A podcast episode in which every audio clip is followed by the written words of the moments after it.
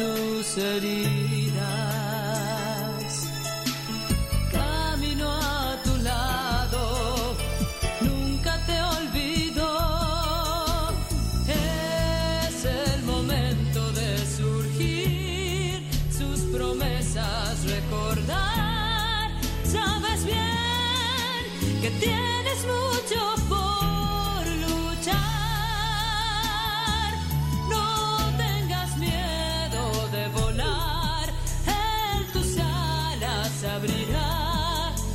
El momento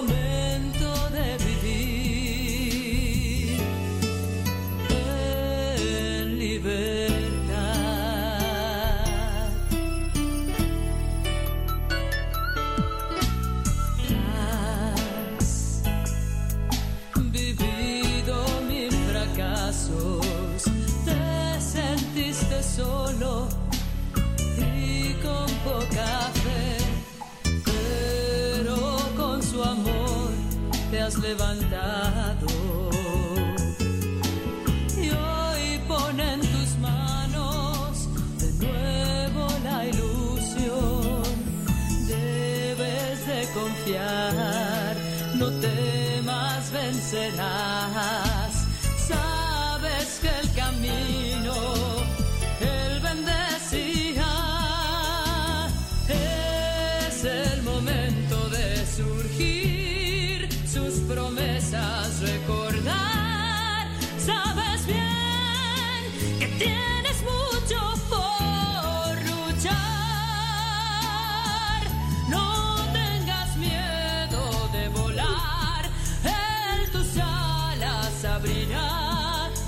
Es el momento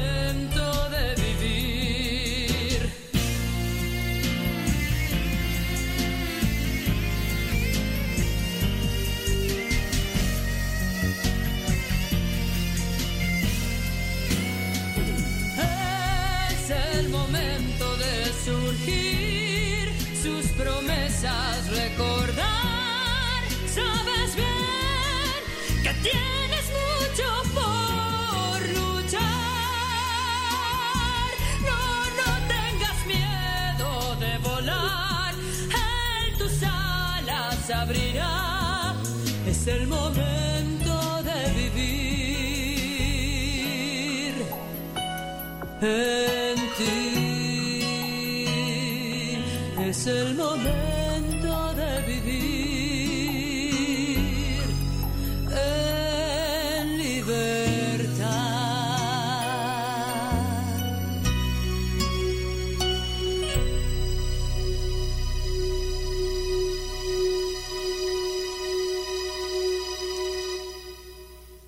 Este canto se llamó No tengas miedo de volar. Interpretó desde Guadalajara, México, Mónica Arroyo. Buenos días. Iniciamos nuestra jornada poniéndonos en manos de nuestro Creador. Pedimos su gracia para enfrentar como hijos suyos cada reto que la vida nos presente, acompañados de María, la dulce Madre que nos invita a proclamar las grandezas del Señor. Camina con nosotros en radiocepa.com, emisora católica de los misioneros servidores de la palabra.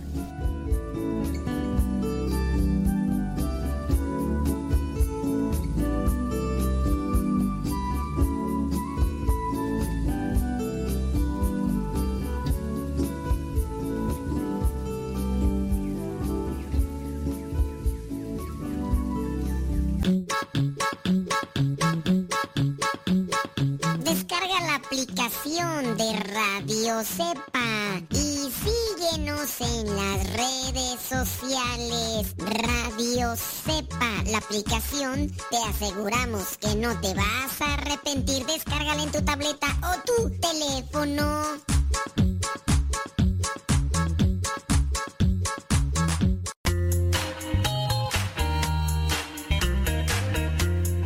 Recuerda que nuestros programas quedan grabados en el canal de YouTube. El canal se llama Modesto Radio. Ahora, que si tú trabajas en una estación de radio y quieres pasar estos programas, ponte en contacto con nosotros. Te los podemos mandar ya editados para que en medio de cada bloque pongas los mensajes que tú creas convenientes. Si trabajas en una estación de radio, ponte en contacto con nosotros y te mandamos los programas que nosotros realizamos. Y si tú quieres escuchar programas pasados, entra al canal Modesto Radio. Modesto Radio en YouTube y ahí podrás escuchar los programas pasados.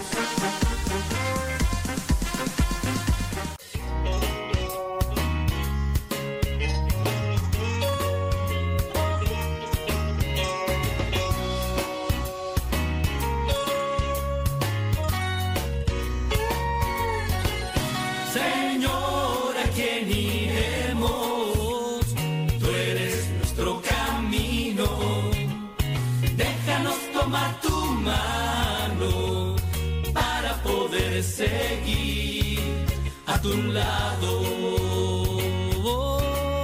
Señor, ¿a quién iremos? Tú eres nuestro camino. Déjanos tomar tu mano para poder seguir a tu lado. Señor, para seguir tus pasos. Y si hemos fallado, queremos empezar.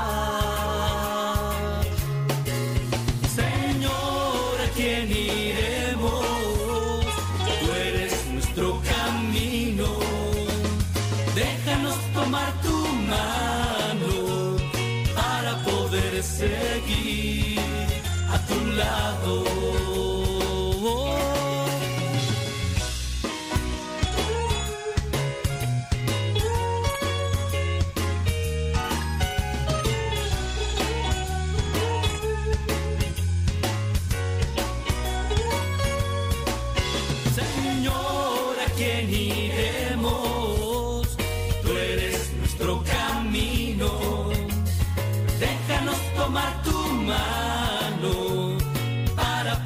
seguir a tu lado. Señor, a quien iremos, tú eres nuestro camino. Déjanos tomar tu mano para poder seguir a tu lado. No podremos seguir nuestro lado. Tú eres nuestra alegría, dirige nuestras vidas. Señor, ¿a quién iremos? Tú eres nuestro camino. Déjanos tomar tu mano para poder seguir a tu lado. quién iremos, tú eres nuestro camino, déjanos tomar tu mano para poder seguir a tu lado.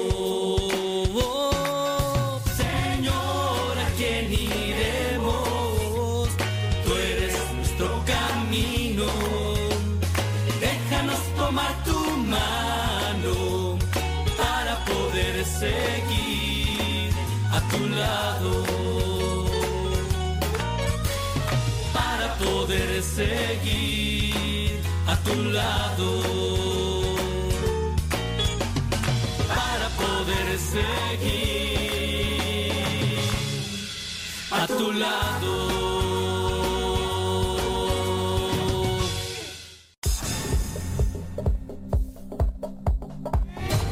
Radio Cepa la radio católica por internet de los misioneros servidores de la palabra. Puedes escucharnos ingresando a internet en la página www.radiocepa.com. No te pierdas de la programación diaria con contenido que te ayudará a mejorar tu manera de vivir. Sé parte de este gran trabajo apostólico compartiendo con tu familia, amigos y conocidos. radiocepa.com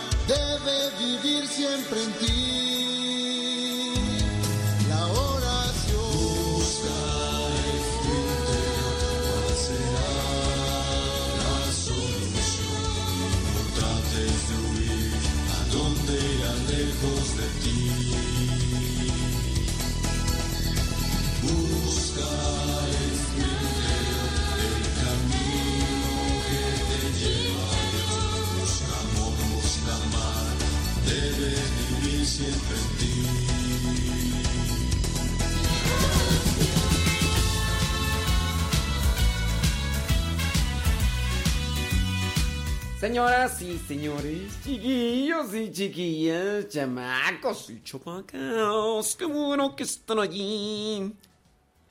Aquí, ese ratito estaba yo pensando en el tiempo que ya tenemos en la radio. Ya, mucho tiempo. Bueno, pero aquí queriendo ponerle sabor a la vida porque nosotros necesitamos ser luz, sal y luz, luz y sal. Hay que alumbrar, hay que iluminar, hay que ponerle sabor a la vida y más en estos tiempos, más en estos tiempos en los que nos abruman muchísimas, pero muchísimas cosas. Son 22 minutos después de la hora, hoy día, viernes de vigilia, viernes de vigilia en esta cuaresma. Ya sabes a qué me refiero cuando digo vigilia. Haz el esfuerzo, haz el esfuerzo, haz un sacrificio. Los sacrificios hechos con amor iluminan el corazón. Fíjate, Salió hasta con versos sin esfuerzo. Un par de huevos para el almuerzo. Los sacrificios hechos con amor iluminan el corazón. Ande pues, ande pues. ¿Me permites? déjame darle un sorbete a mi chocolate. Recomienda Radio Cepa tus amigos, también a tus enemigos. Recomienda Radio Cepa a tus familiares, también a los que no lo son. Radio Cepa, una estación de radio de los misioneros, servidores de la palabra.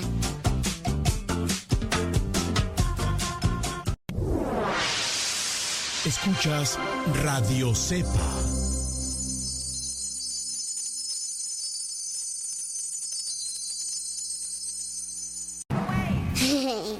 Juguito. Cuidado, niña.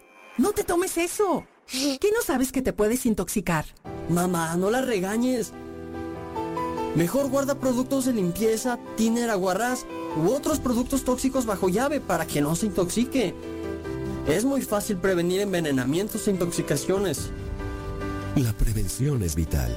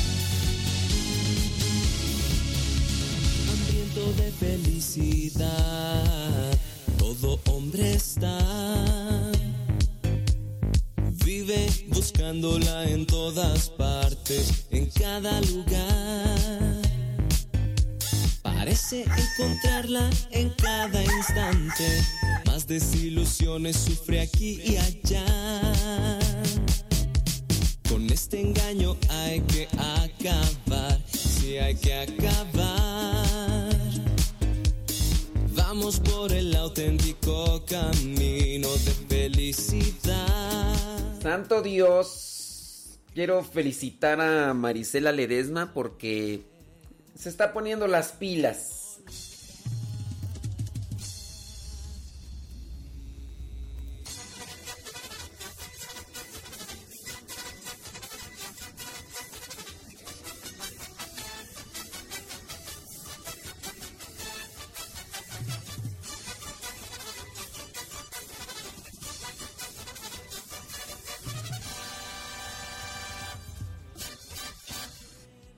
dedos ágiles. Eh, se está poniendo las pilas porque eh, yo no me acuerdo, pero ella sí. Y dice que ella se... Eh, ayer yo dejé una pregunta. ¿Cómo se llamaba el escrito antes del primer evangelio escrito? Sí, sí, sí, sí. Antes del... ¿Cuál es el primer evangelio? Ayer lo dijimos. De los cuatro evangelios, ¿cuál fue el primero que se escribió? De los cuatro evangelios, ¿cuál fue el primero que se escribió? No, no es Mateo. Ayer es que ayer ustedes no escucharon. No, no es Mateo. Mateo está primero de los cuatro, en la Biblia, en orden, pero no fue el primero escrito. Ahora, si ustedes me preguntan que por qué lo pusieron primero, ahí sí ya no sé. Qué ignorante, qué ignorante. Entonces, ¿para qué te pones a hacer preguntas si no sabes tú nada? Eres un burro. Pues, este, no, no sé, no, no sé, la verdad. Pero podríamos preguntarle a los doitores en teología que no hablan, si no les pagan muchos de ellos. Eh, nada más dan buenos para morder los doitores en Biblia. No todos, ¿eh? No todos, no todos, no todos. Pero sí, el primer evangelio es el de Marcos. Pero antes había un escrito. Ese escrito era como un borrador. Fíjate, no se encuentra, no se encuentra ese escrito. No se encuentra ese escrito. Pero a ese escrito en el que dicen los estudiosos se basó Marcos, Acuérdate que Marcos no fue apóstol. Dicen que muy posiblemente conoció a Jesús, convivió con Jesús, por muchos detalles que aparecen en el Evangelio de Marcos. Dicen muy posiblemente estaba ahí en la última cena. También estuvo en el huerto de los olivos. Pero ahorita no estamos hablando de Marcos, solamente es una referencia que yo les hago, ¿no? El primer evangelio fue el de Marcos. Pero antes del Evangelio de Marcos, dicen los estudiosos, dicen los eruditos, dicen los que se dedican a quemarse las pestañas estudiando en eso, que está un escrito que se le llama protoevangelio. Se le llama protoevangelio. Cuando se refiere a protoevangelio, se le llama como al primer evangelio. Y ustedes dirán, ¿y por qué no se encuentra ese protoevangelio? Porque era como un tipo borrador de algunas cosas que iban escribiendo. Después de los acontecimientos de Cristo, después de los acontecimientos de Cristo, se dedicaron a predicar. En aquellos tiempos casi nadie escribió, no había alguien escribiendo, ay mira, aquí está mi diario, no. Ahí no, no se hacía eso. Ahora mi pregunta es, hago una pregunta. ¿En qué año se dice que se escribió el Evangelio de Marcos?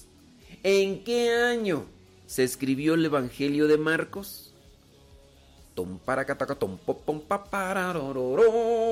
Acuérdense, antes del Evangelio de Marcos había un escrito al que se le llamaba protoevangelio, que es como el primer evangelio, era como un cierto tipo de borrador. ¿Quién lo escribió? No lo sé yo, no me acuerdo. E, esas clases me las dieron a mí hace más de 13 años, 14 años, quién sabía cuántos, ya ni me acuerdo. Entonces ya, ya, desde por tengo memoria de teflón. Pero ahí va la pregunta. ¿En qué año se dice fue escrito el Evangelio de Marcos? Podrás construir la felicidad de muchos hermanos que me espera estar.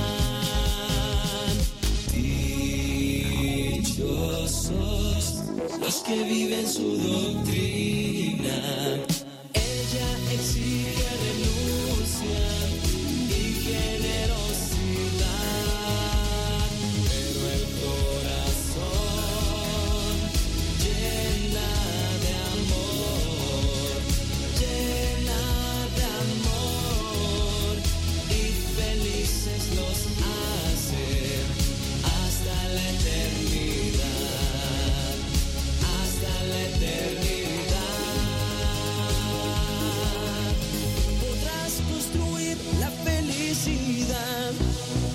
muchos hermanos que me espera estar.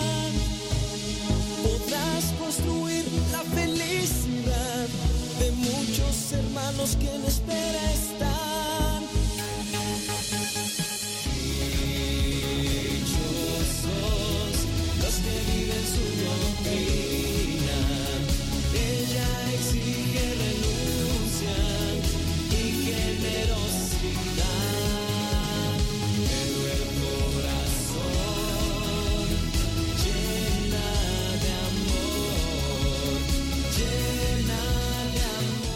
Me da gusto por ustedes que se están dedicando a investigar por ahí y meterse ahí al google. Solamente tengan cuidado con las páginas que están revisando, ¿eh? Pero sí me da gusto por ustedes porque se ve que tienen entonces interés. A lo mejor hay algunos de ustedes que tienen interés, pero pero mm, a lo mejor no tienen tiempo o no tienen la oportunidad porque están trabajando, manejando o están descansando, ¿verdad?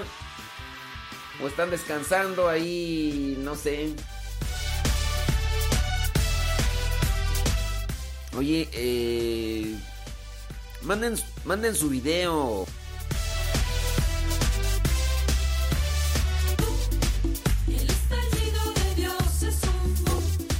acuerdo de Chio cuando trabajaba ahí con Doña Lila y nos mandaba sus videos. Y decía que le gustaba esta rola.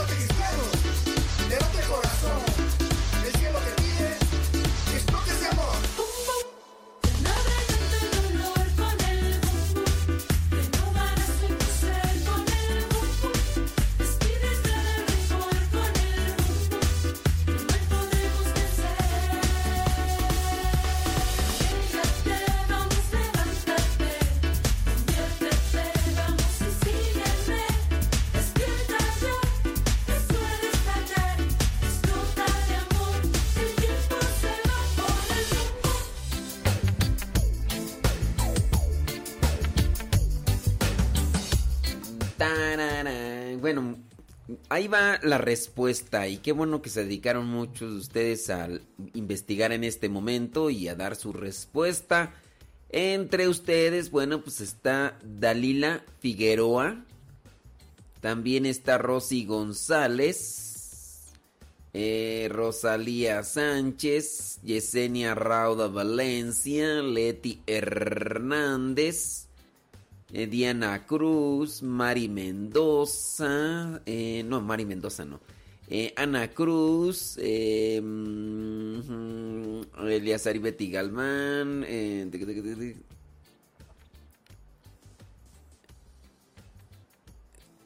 Ok, déjame ver acá en el Facebook. Déjame ver en el Facebook quién nos está poniendo la... ¿En qué año más o menos fue escrito? Porque no se tienen así una certeza. Y ustedes van a decir, ¿y por qué no se tiene una certeza? Pues es que... Fíjense que en aquellos tiempos, pues no, así como que... Tanto así. Ah, dicen que no saben de qué video. Ay, está. Ay. Bueno, las que están preguntando son personas que no nos habían escuchado antes. Es primera vez que nos escuchan. Nomás que no quiero decir nombres para no quemar, porque ¡ay, Dios mío! Les hace falta barrio. Les hace falta barrio. Quiero agradecer a cada uno de ustedes. Oye, ya en la página de Facebook de Modesto Radio ya tenemos 10 mil seguidores. ¡Oh my god! Solamente 7589 le han dado me gusta la página. O sea, otros 2500 nada más nos están siguiendo para ver a ver qué burrada decimos. Hijos de Dios. ¡Hijos de Dios santísimo! Pero no hay problema, no hay problema. 2500, pues sí. Si pones 2500 a 7500, pues ya, ya es una. Ya es, ya es, ya es algo, ya es mayoría. En Modesto Radio YouTube tenemos que. Eh, 9500 algo así como 9500. ¿Quién sabe cuántos eran? Como 9500. Pues ya, ya, ya. Ahí son subscribers. Sus subscribers. Sus seguidores. Los seguidores. Ok, muchas gracias. Eh, ¿En qué estábamos tú? Ah, sí, que yo iba a ver en Facebook a ver quién había puesto.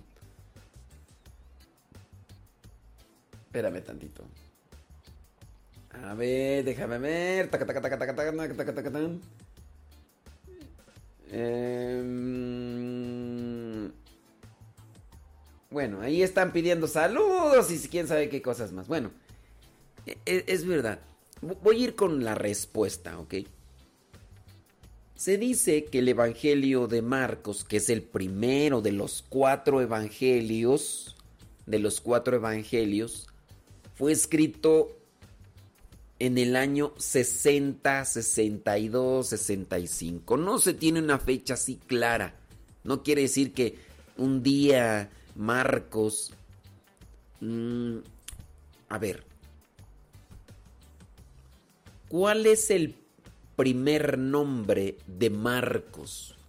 Marcos tiene dos nombres. Marcos tiene dos nombres. ¿Cuál es cuál es el primer nombre de Marcos?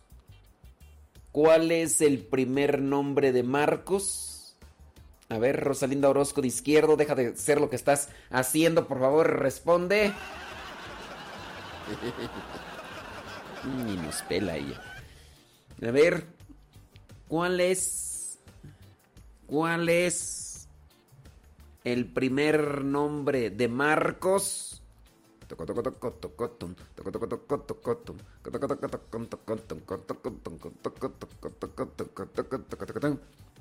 ¿Cuál es el primer nombre de Marcos? A ver, David Trejo. David Trejo. ¿Cuál es el primer nombre de Marcos? Dice Ana Lidia. ¿Desde dónde se le escribe al padre? Pues desde su celular, desde la computadora, desde ahí me escriben.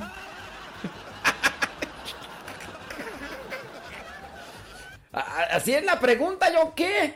¿Desde dónde? Fíjense, ¿desde dónde se le escribe al padre? Pues desde la tableta, desde tu celular, de- desde tu dispositivo móvil, desde ahí me escribes, ni modo que, pues, ¿de dónde? Pues... Hoy ando en modo remula. Pues ¿para qué se les... ¿Para qué andan haciendo esas preguntas? Eh, entonces... ¿En qué estábamos tú?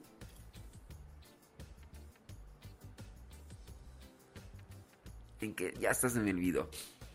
Ah, bueno, eh, el Evangelio. El Evangelio de Juan Marcos. Acuérdense que... Que Marcos Acuérdense que Marcos no conoció, no, no, no, Marcos no fue apóstol. Acuérdense que Marcos no fue apóstol. Marcos no fue apóstol.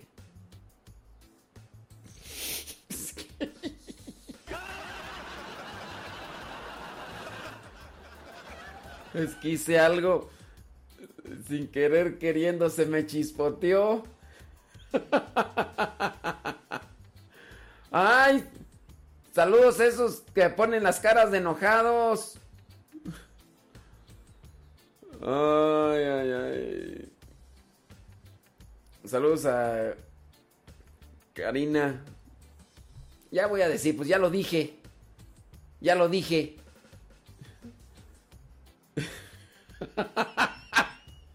ya lo dije. El nombre, el primer nombre de Marcos es Juan. Pero solamente se dieron cuenta los que están despiertos, los que no.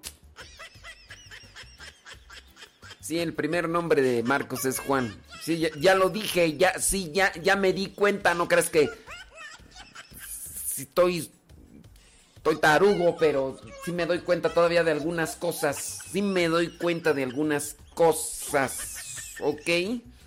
Sí, sí, sí, ya no, ya, no, no, ya, no escribas. Sí, ya, ya. Sí, no hay necesidad que me lo estés restregando en la cara. Yo, yo ya me di cuenta que cometí ya, ya dije que se llama Juan, ya, ya. Es que no me doy cuenta. Sí, sí me di cuenta, fíjate. Sí me di cuenta. Ay, Dios mío. Algunos, o eh, eh, pero... Pero sí, así deben de estar para otras cosas. En fin. Juan Marcos. Oye, por cierto, Juan Marcos, eh, discípulo de, de Pedro. No es cierto, de Pedro no. De. Bueno, es que anduvo con los apóstoles después, pero dejó abandonado a Pablo. Dejó abandonado a Pablo, Juan Marcos, en algún momento. ¿Por qué lo dejó? ¿Quién sabe? Pero después por ahí ya anduvieron así, ya. Y ya después cuando regresó Juan Marcos, eh, ya lo mandaron a otro lado, ya Pablo ya no lo quiso con él y, ta- y tantas cosas que se, que se llegan a por ahí. Ay, Rosilina González, quién sabe por dónde andas. Ay, ay, Rosy, a mí se me andas escuchando allá, al- andas escuchando allá, quién sabe a quién, al, al ratón, quién. Ay, Rosilina, ay, ya despierta, Rosilina. Ay, Dios mío. En fin, ¿en qué estábamos tú? Ya se me fue el avión por estar acá mirando. Entonces, ya. Se llama Juan Marcos. El Evangelio más o menos fue escrito entre el año 60, 62, 65. Eh, no se sabe cuándo comenzó a escribir, no se sabe cuándo lo terminó y ya. Eh, por ahí el Evangelio de Marcos. No, fíjense que el Evangelio de Marcos no, no narra el nacimiento de Cristo como si lo hace Lucas. No, no narra. Juan tiene otra forma de presentar a Jesús. Acuérdense que es un solo evangelio. Eh, Es un, un solo evangelio con cuatro experiencias. Experiencia de Lucas, experiencia de Mateo, experiencia de Marcos, experiencia, de Juan.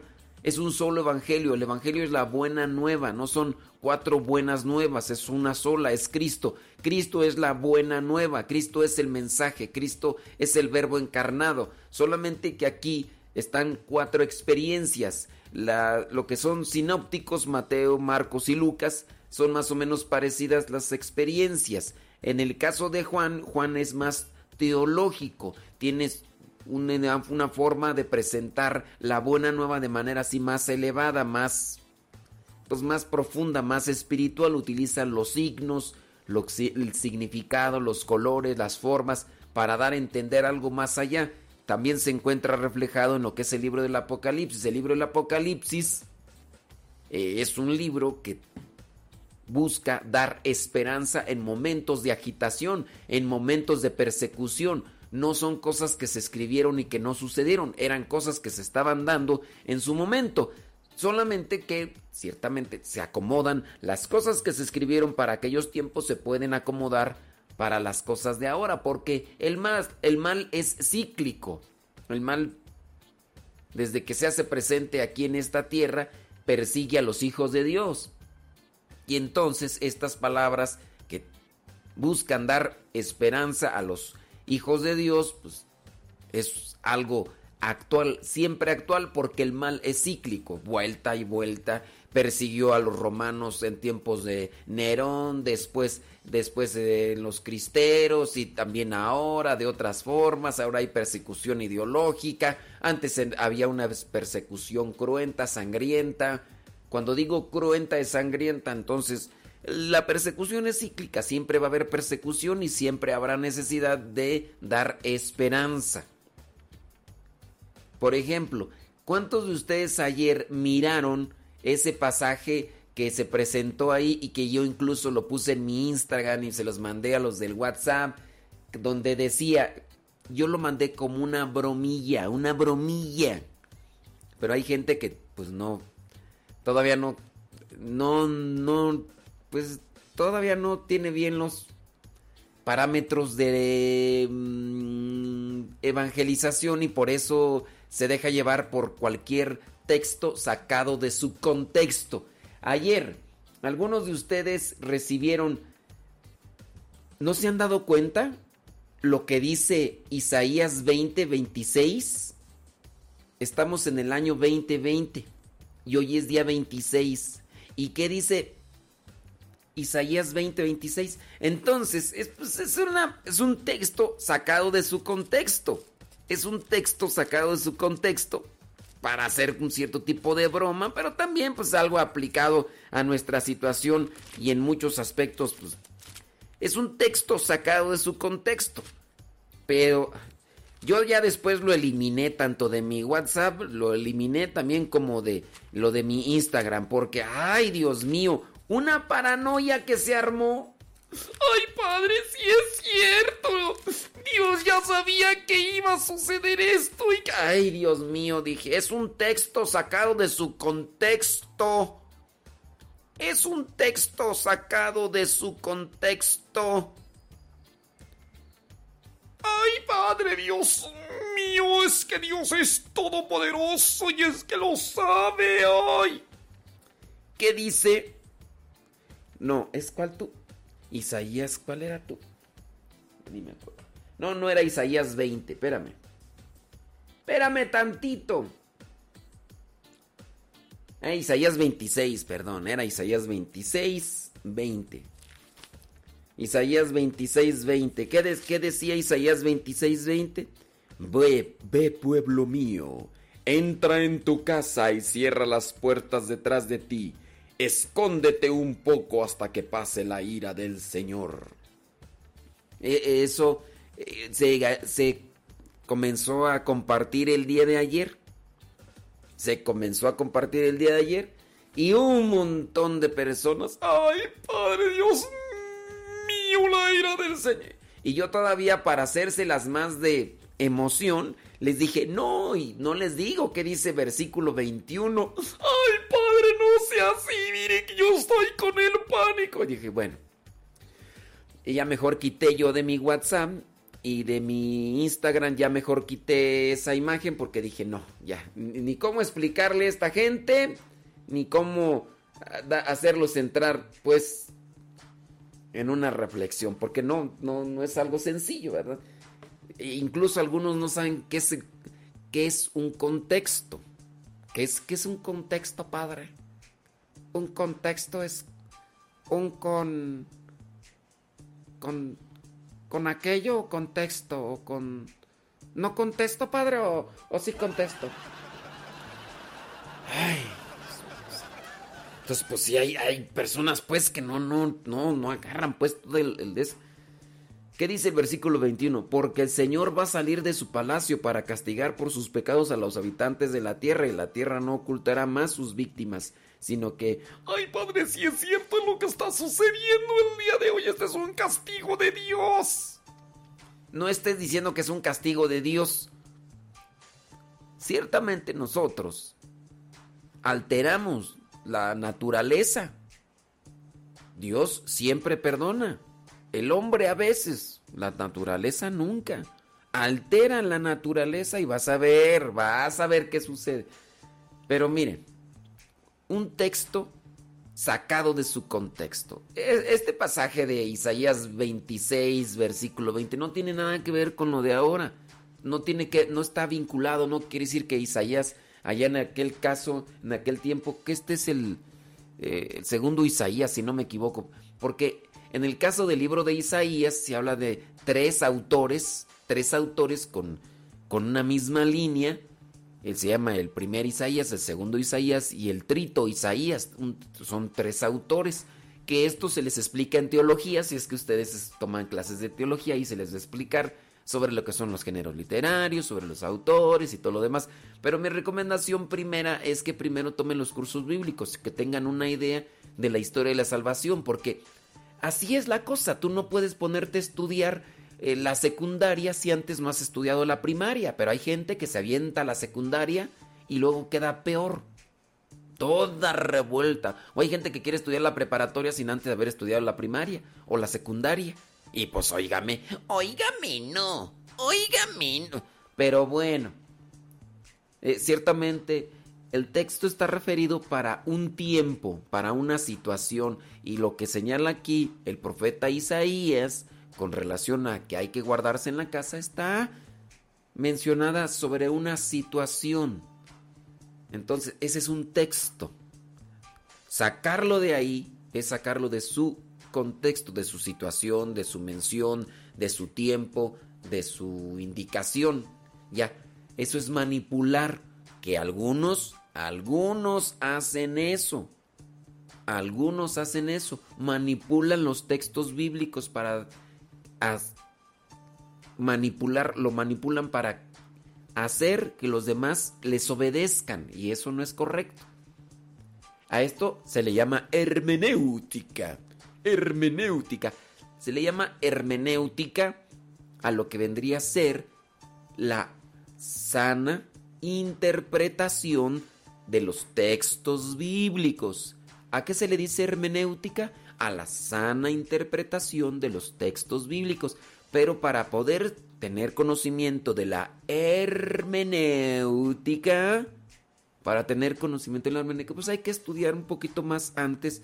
No es, me voy a meter antes a estudiar hermenéutica. No, también tienes que conocer un poco de historia, cultura, idiomas o lenguas y un montón de cosas más que ya ahorita no me acuerdo porque eso es lo miro uno en teología.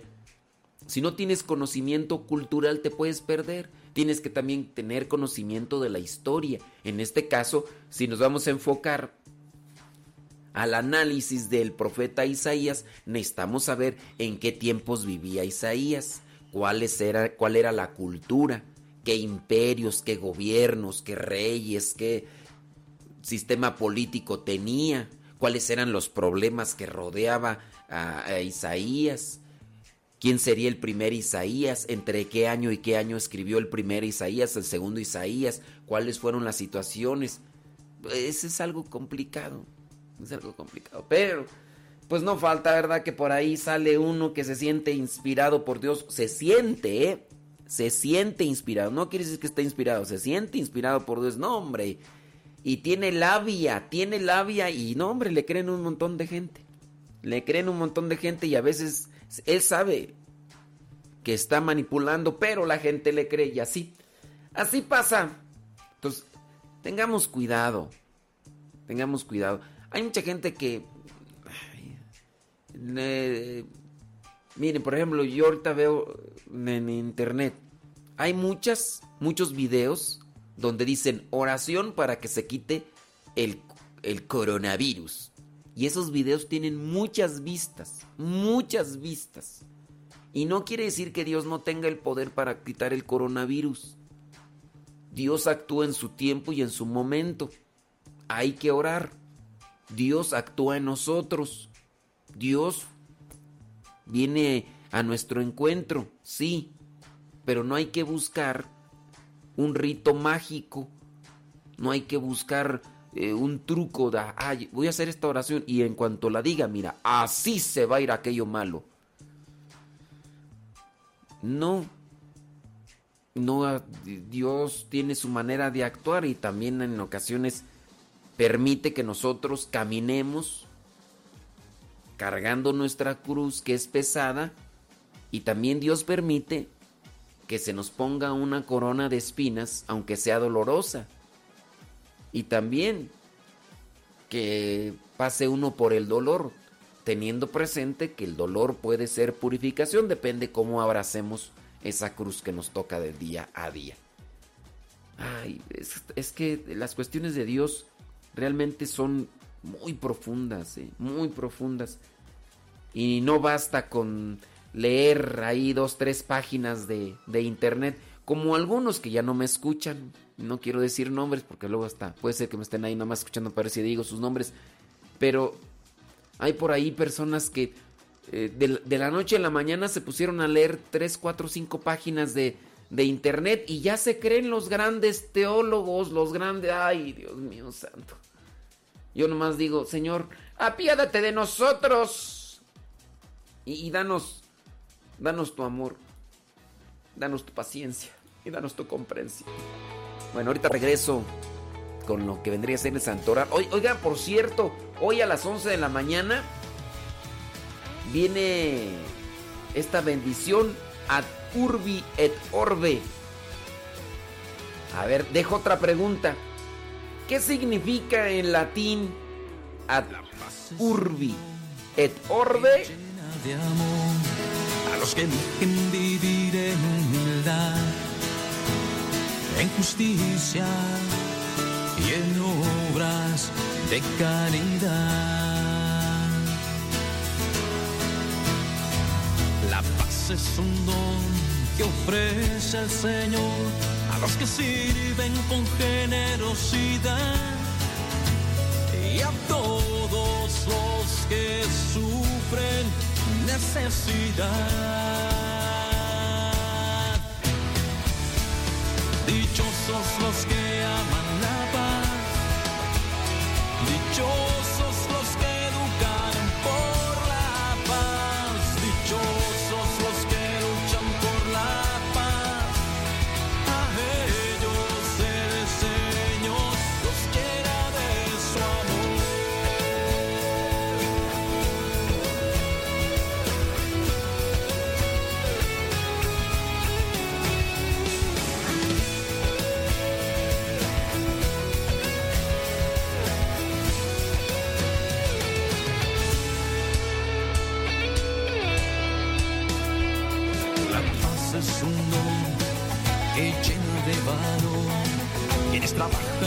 la maldad con perseverancia y honestidad. La paz es un don que tiene el servidor que comparte con amabilidad a los que viven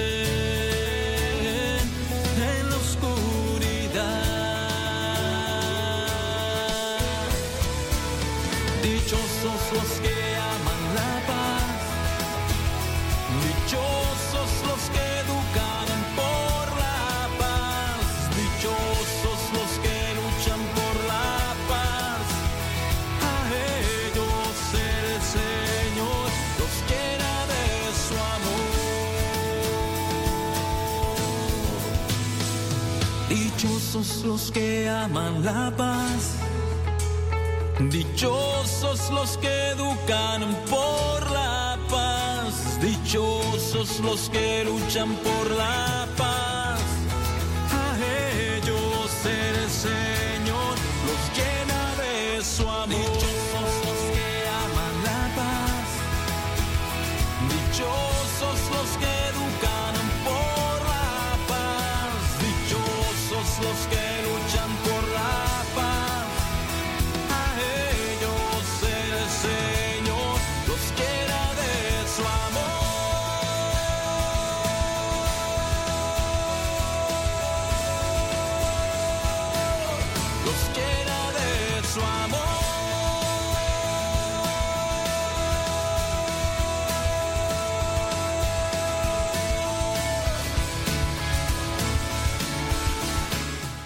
Ándele, son un minuto después de la hora. Hoy a vi- vi- vi- vi- vi- vi- viernes 27 de marzo.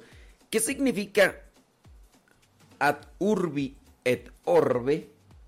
Ay, padre, yo no lo entiendo. Yo, yo no, es que, ¿qué, qué idioma es ese? Te estoy diciendo que es latín. ¿Es latín? ¿Latino? ¿De qué latín? Eso, o sea, es un latinoamericano, así como mexicano. Hay una lengua que se llama latín. De hecho, es la el latín es eh, de las primeras lenguas. De ahí, de hecho, eh, muchas muchos idiomas de ahí se basan en el idioma, en la lengua latín. Algunos dicen que es una lengua muerta. No es cierto, no es una lengua muerta. De hecho, el latín es la lengua oficial, o es el, sí, la lengua oficial de la Iglesia Católica. El latín es la lengua oficial de la Iglesia Católica. Los documentos oficiales de la Iglesia Católica están escritos todos en latín. Latín. Entonces, urbi et orbe, ad ud ir, ad urbi et orbe. Eso es en latín. Ay, es que, pues no es por nada, pero yo puro inglés. Ya habría que ver. Ya habría que ver. Eh, porque si así como ves uno el español de juistes, juistes. A lo mejor también dices este en inglés este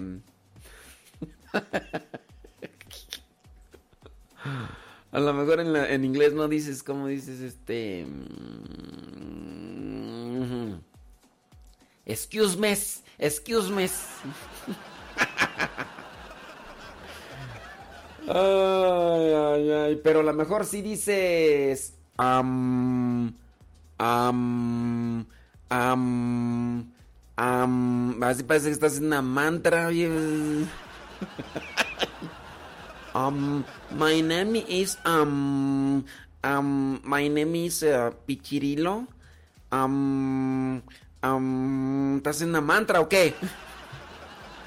¿Por qué tienes que estar cada rato diciendo am, am, am? Eh, nomás pregunto, yo nomás pregunto. Ay, Dios mío. Urbi et orbe. Urbi. Les voy a, les voy a decir urbi en, en latín. Urbi es ciudad. Orbe, mundo.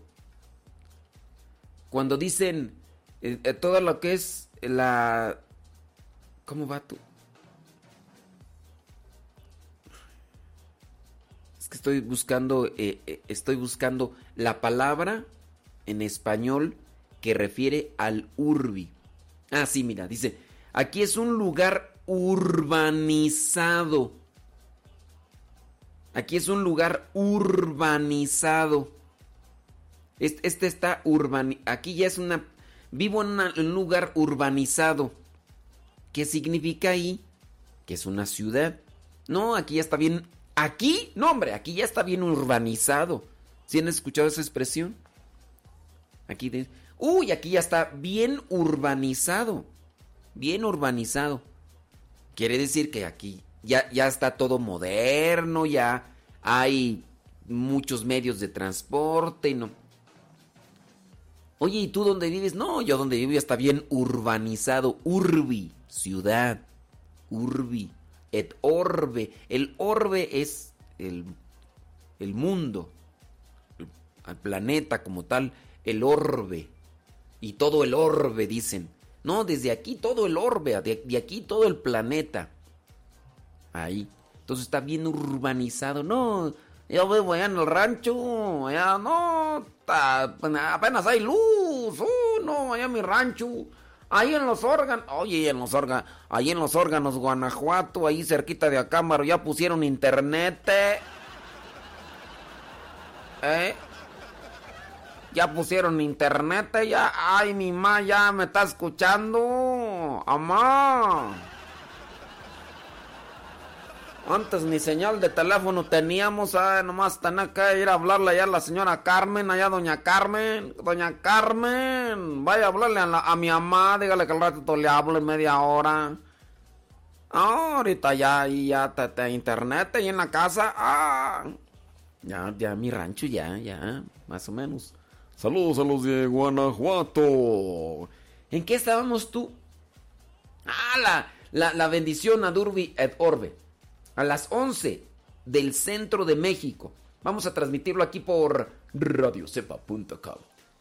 Eh, déjame ver aquí, déjame ver aquí. taca. ¿Por qué la bendición del Papa de este viernes 27 de marzo será única en la historia? ¿Cuál es el acto con el que un papa puede hacerse más cercano a los creyentes esparcidos por el planeta en momentos de eh, dificultad? Esta es la pregunta que sin duda alguna se planteó el Papa Francisco al estallar esta pandemia del coronavirus. La respuesta, a diferencia de que, de que alguno habría podido pensar, no consiste en celebrar misa para que todos lo puedan seguir por internet, radio, televisión, como ya realiza todas las mañanas. De hecho, seguir la celebración de la misa a través de los medios de comunicación, según la teología, no es participar. Ande. A ver, seguir la celebración de la misa a través de los medios de, comunicación, según la teología, no es participar.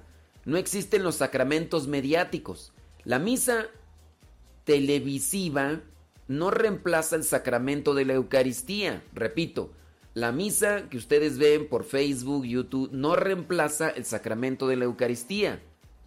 Si uno no puede asistir a misa, la misa televisiva, o la misa que uno mira en video, puede convertirse en ayuda, pero no es un sacramento. ¿Me vale? No, no te vale, no es, no es de valor, no es de... Pero te puede ayudar.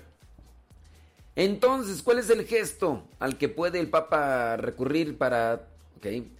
Bien, existe un acto único en su género, se llama la bendición papal, urbi et orbe, traducido de latín a la ciudad, porque acuérdense que el Papa, Francisco en este caso, el Papa es obispo de Roma, es obispo de una ciudad, Roma, pero también es el líder, es el que está al frente de la Iglesia Católica en todo el mundo. Acuérdense que la palabra católica o católico significa universal, es decir, que está en todas partes, que está en todo el mundo. Católico, católica significa universal, es decir, que está en todo el mundo. Nosotros somos cristianos de apellido católico, cristianos católicos, es decir, que estamos en todas partes. Cristiano. ¿Tú eres cristiano? No, yo soy Messi. Ya, quítate tus payasadas, hombre. Ay, no puedes eh, decir nada serio, tienes que siempre estar sacando chistosadas, hombre, callas tan bien. Luego ni chistes sabes decir nada, hombre. Ay, de veras. Por eso la gente no te oye. Ya. Gente amargada. Ya. A ver, regresa a lo que estabas. Está bien. Entonces, urbi et orbe, a la ciudad y al mundo. Urbi et orbi. ¿No es orbe? No, es orbi. Bueno, ahí me falló. Urbi et orbi. A la ciudad y al mundo. Se trata de un acto que ningún otro obispo puede realizar y que puede tener lugar de manera eficaz a través de los medios de comunicación para el bien de los, del alma de los fieles. De hecho, según la tradición teológica católica, la bendición urbi et orbi, entonces ahí me equivoqué, perdón, no es orbe, es orbi. Urbi et orbi otorga la remisión de las penas de los pecados ya perdonados, es decir, confiere la indulgencia plenaria bajo las condiciones determinadas por el derecho canónico y explicadas por el Catecismo de la Iglesia Católica en su número 1471 y 1484. Las condiciones para recibir la indulgencia plenaria son las siguientes. Disposición interior de un desapego total del pecado, incluso venial. Entonces, yo eh, reconozco mis pecados y me comprometo a vivir buscando cumplir con la voluntad de Dios. Ok. La otra, confesar los pecados. Y ustedes van a decir, ¡ay Jesús! Si, si ustedes tienen el buen hábito de confesarse cada mes, entonces, si ustedes se confesaron recientemente y consideran que solamente tienen pecados veniales, pueden buscar el perdón de esos pecados veniales. Acuérdense que los pecados veniales se pueden perdonar sin necesidad de confesarlos. ¿Con qué oraciones? Puede ser con el acto de contrición, puede ser con el credo. Eso está en el derecho canónico, los pecados veniales. ¿Cuáles son los pecados veniales? Aquellos pecados pequeños que no son con intención, alevosía y ventaja. De repente me estaba, estaba clavando un clavo y con el martillo me di en un dedo y se me salió una palabrilla que no debo de decir. ¡Ay, hijo la canción! Y la dije, y bueno, eso podría ser un pecado venial. Pero ya cuando tiene uno alevosía de odio, con odio jarocho, eso sí ya no. Eso ya no es pecado venial. Eh, pues, ah, por eso Vayan a estudiar así como Karina, la teología. Y después hay que vivirla, ¿eh, Karina? Porque no nada más es estudiarla. Bueno, pero de todas maneras, traten de buscar lo que son la remisión de los pecados veniales, hagan el acto de contrición, hagámoslo y, y a las 11 pues recibimos lo que vendría a ser la, la bendición urbi et Orbi. Urbi et Orbi. ¿Ok? Después, confesar los pecados. Yo ver, yo ver si voy y me confieso antes, a ver si. Y bueno, ya sí me confesé. ¿Hace ¿Cuándo me confesé? ¿Hace 15 días? Hace como 15 días, yo creo, me confesé. Dice, yo trato de confesarme cada mes, pero ahorita no recuerdo bien. Sí, como hace como 15 días. Bueno, después recibir la Sagrada Eucaristía. Yo ya participé de misa. Hace rato. Y rezar según las intenciones del Romano Pontífice. Entonces, es arrepentimiento, confesar los pecados, recibir la Eucaristía. Ahora van a decir ustedes, ¿y cómo le voy a hacer ahorita? Si no puedo participar de misa. Bueno, por los que no puedan participar de misa, la comunión espiritual, aquí también cuenta con la intención. Si es que no puedes participar, hay algunos que sí pueden participar de misa.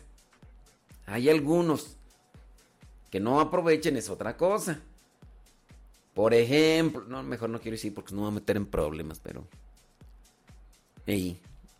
Entonces, así ustedes pueden re- recibir indulgencia plenaria con esta bendición ad urbi et orbi. Ad urbi et orbi.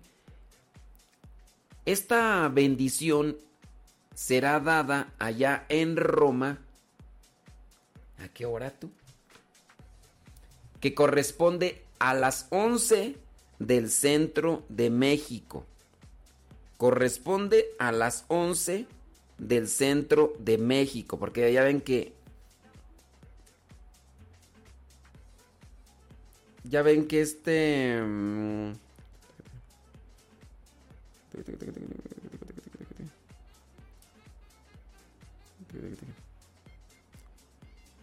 Mm, Déjame ver aquí. La penitencia, el don de indulgencia. Estoy aquí mirando aquí mis apuntes. Espérenme. Espérenme tantito.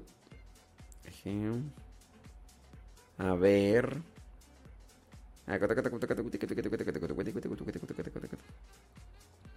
Es que, ah, ok, ya aquí tengo, mira. Eh, ya. Eh, horarios. Va a ser a las 6 de la tarde, tiempo de Roma. ¿Sí? 18 horas. ¿Sí es 6 de la tarde tú? Sí, ¿verdad? ¿Qué horas- ¿A qué horas son las 18 horas tú? ¿Sí es a las... Ay, ay, ay, ¿qué- ¿a qué horas es las, A ver, ay, Dios mío. No me acuerdo, no me... Pues, ¿qué quiere? Pues no me acuerdo. A ver, 18 horas. ¿Qué horas son las 18 horas?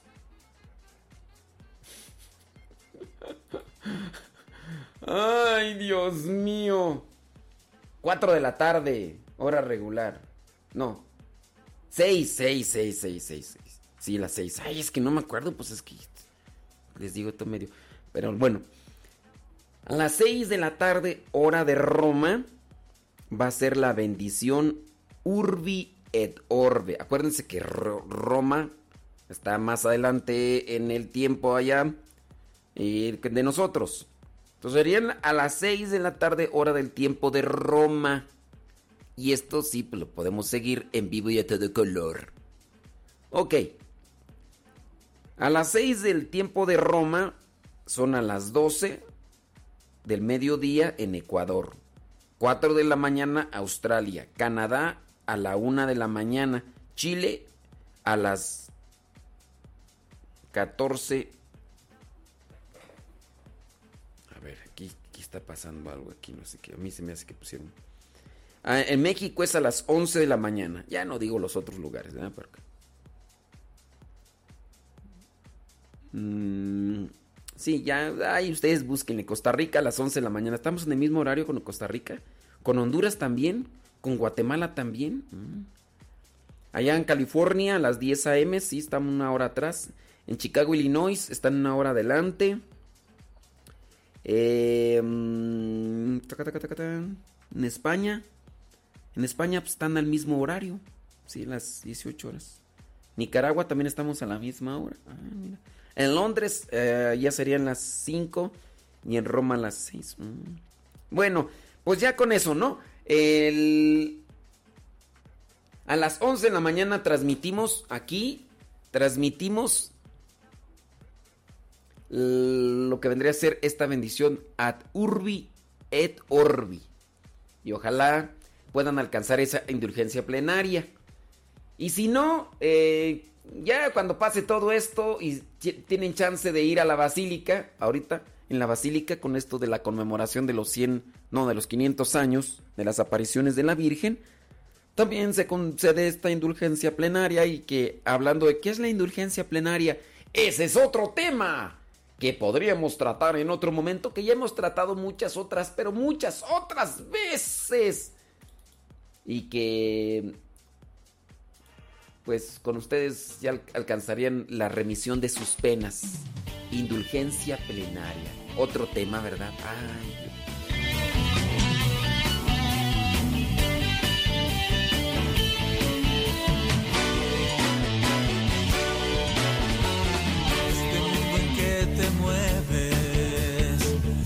que a diario luchas, en el que tú vas sembrando las tristezas y alegrías. Bendita sea la tierra que ha dado grandes hombres, pregoneros vanguardistas, impulsores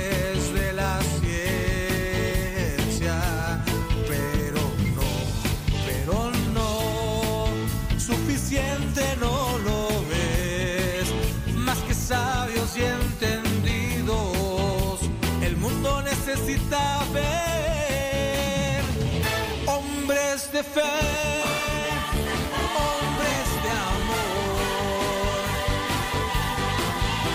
capaces de cerrar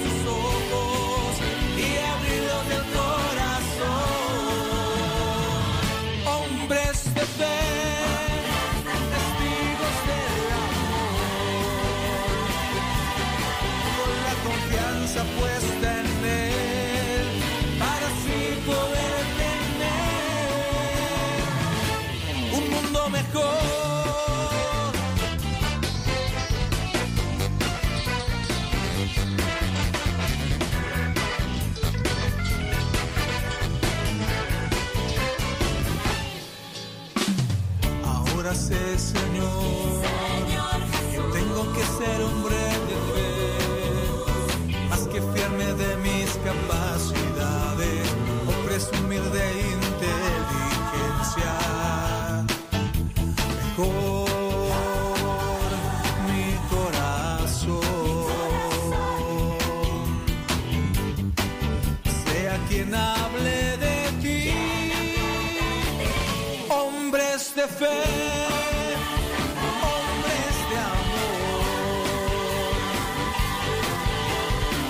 de cerrar sus ojos y abrirlos del corazón, hombres de fe, testigos del amor,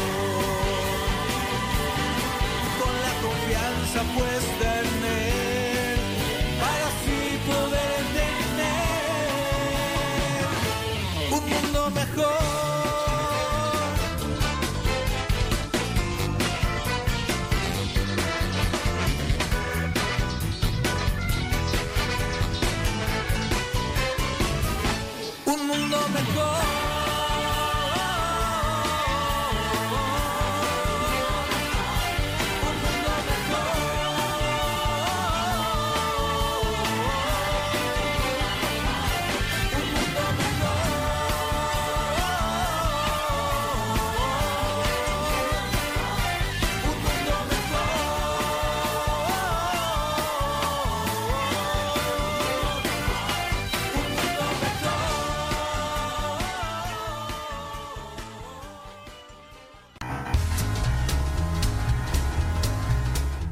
Hola, soy Nayib Belúa y si evangelizar te quieres, Radio Sepa, escuchar debes. Saludos desde Riverside, California.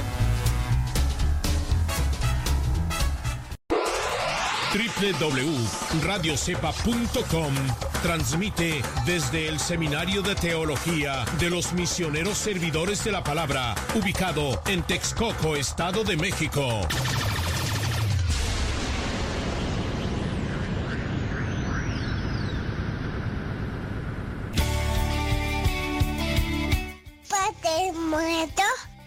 Hola, aquí estoy.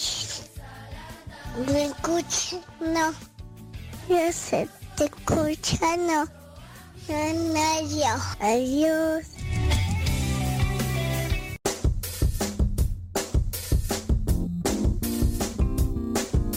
Hola, soy Diego Xavi, escuchando Radio Cepa. Con él me despierto, con él me levanto. Y con la gracia y favor del Espíritu Santo. Hola, soy Eva María, tengo siete años. Y recuerden, papás, pónganle a sus hijos Radio Cepa, la estación de los misioneros servidores de la palabra. Hola, soy Johan Santiago, tengo nueve años y vivo en Santa María, Tonanitla, Estado de México. Y no te puedes pasar todo el día sin escuchar Radio Cepa, la estación que forma e informa. Mi nombre es Leticia Hernández, escuchando en Febio, Norte Carolina, haciendo las labores del hogar, escuchando Radio Cepa, el tiempo no se nota pasar.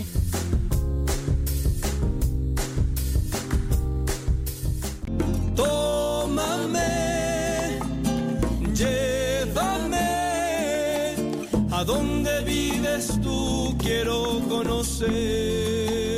En Radio Cepa promovemos la música católica contemporánea. Por eso, en cada canto de programación te decimos el nombre del canto y quién lo canta. Ponga música, porque pues así duerme mucho.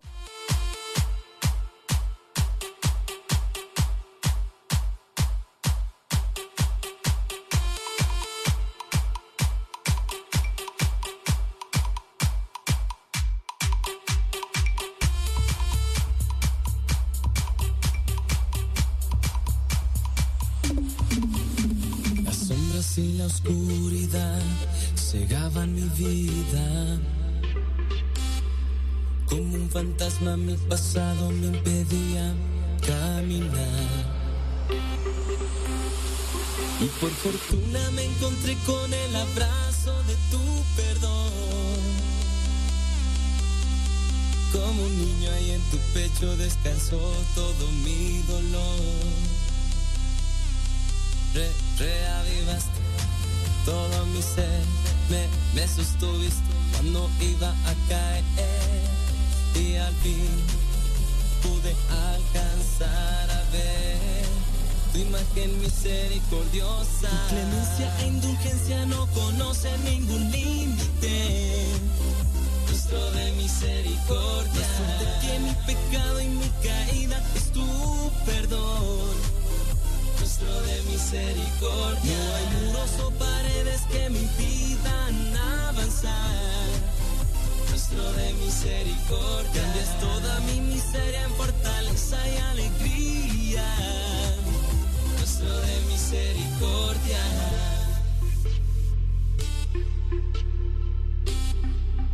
Rostro de misericordia.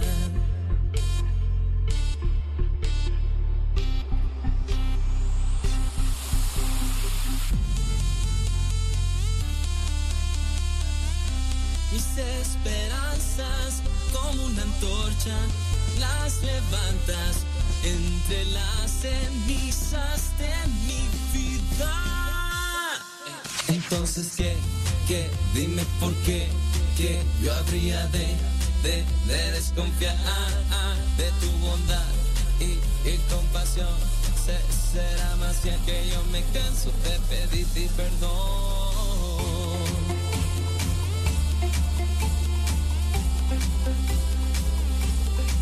Si de la tumba levantas a los muertos, ¿qué no harás conmigo? Estoy vivo. Tu clemencia e indulgencia no conocen ningún límite. Rostro de misericordia. De que mi pecado y mi caída es tu perdón. Rostro de misericordia. No hay muros o paredes que me impidan avanzar rostro de misericordia. Cambias toda mi miseria en fortaleza y alegría. Rostro de misericordia.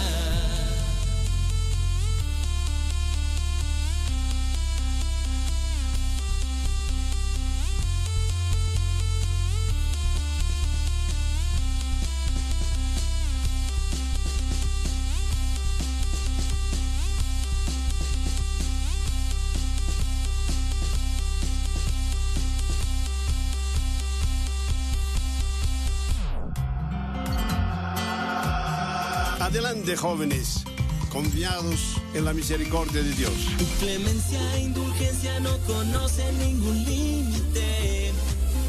Rostro de misericordia, más fuerte que mi pecado y mi caída es tu perdón. Rostro de misericordia, no hay muros o paredes que me impidan avanzar. Rostro de misericordia, cambias toda mi miseria en fortaleza y alegría. De misericordia. Ponga música, porque pues así se duerme mucho.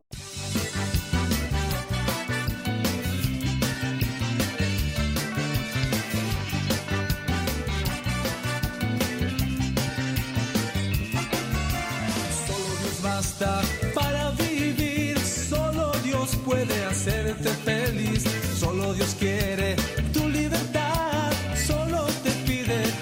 amar. Y es nuestra libertad lo que a Él lo deja actuar, dándonos razón de amar, dando frutos de felicidad.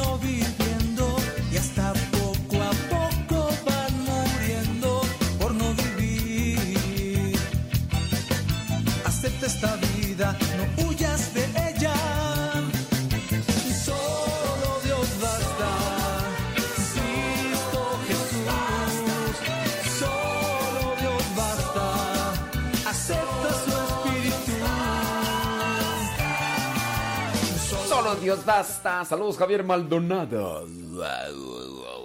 Hasta Houston, Texas, el catracho de Dios. Eso es todo, Pepito y Flores.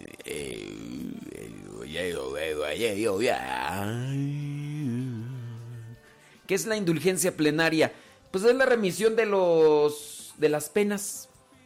Sí, la remisión de las penas. No es de los pecados, es de las penas. El pecado es uno, la pena es otra. Te lo, voy a poner así, sencillito, con peras y manzanas. Imagínate. eh, Van a decir, Ay, otra vez ese mismo ejemplo. Ay, ya me tiene harto. Ay, ya me tiene harto. Siempre el mismo ejemplo, siempre el mismo ejemplo. ¿Por qué, por qué no pone otro ejemplo, eh? ¿No tiene otros? A ver. Yo nomás quiero saber, ¿no tiene otros ejemplos o qué?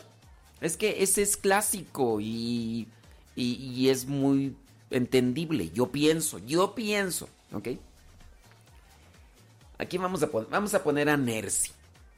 Imagínate que el día que nos visitó Nercy Navarro, que ya no nos escucha porque quién sabe qué. A estar escuchando a, a Pichirilo allá, no sé. Imagínate que Nercy Navarro viene a visitarme. Le digo, pásale. Cuando ella pasa, rompe el cristal de mm, la ventana de Radio Cepa. Ella rompe el cristal de la ventana de Radio Cepa. Nercy Navarro se voltea y se lleva las manos hacia su cara y se tapa la boca y deja nada más así entrevistos sus ojos. Dice, ay, perdón, perdón, perdón. ¿Qué le voy a decir yo? Sí, te perdono, te perdono. Pero, pero, pero, ¿pero qué? ¿Pero qué? Págalo. Ah, no, porque... Págalo. Págalo. Entonces yo la perdoné, pero le quedó una pena. Ay, padre, yo pienso que en ese momento mm, hay que comer pan. ¿Por qué hay que comer pan? Es que dicen que las penas con pan son buenas.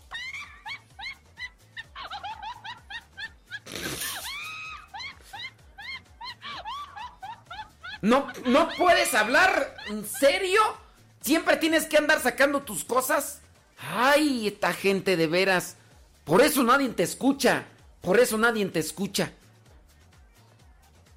Pena cuando es lo, lo que viene como un cargo cuando uno comete una infracción.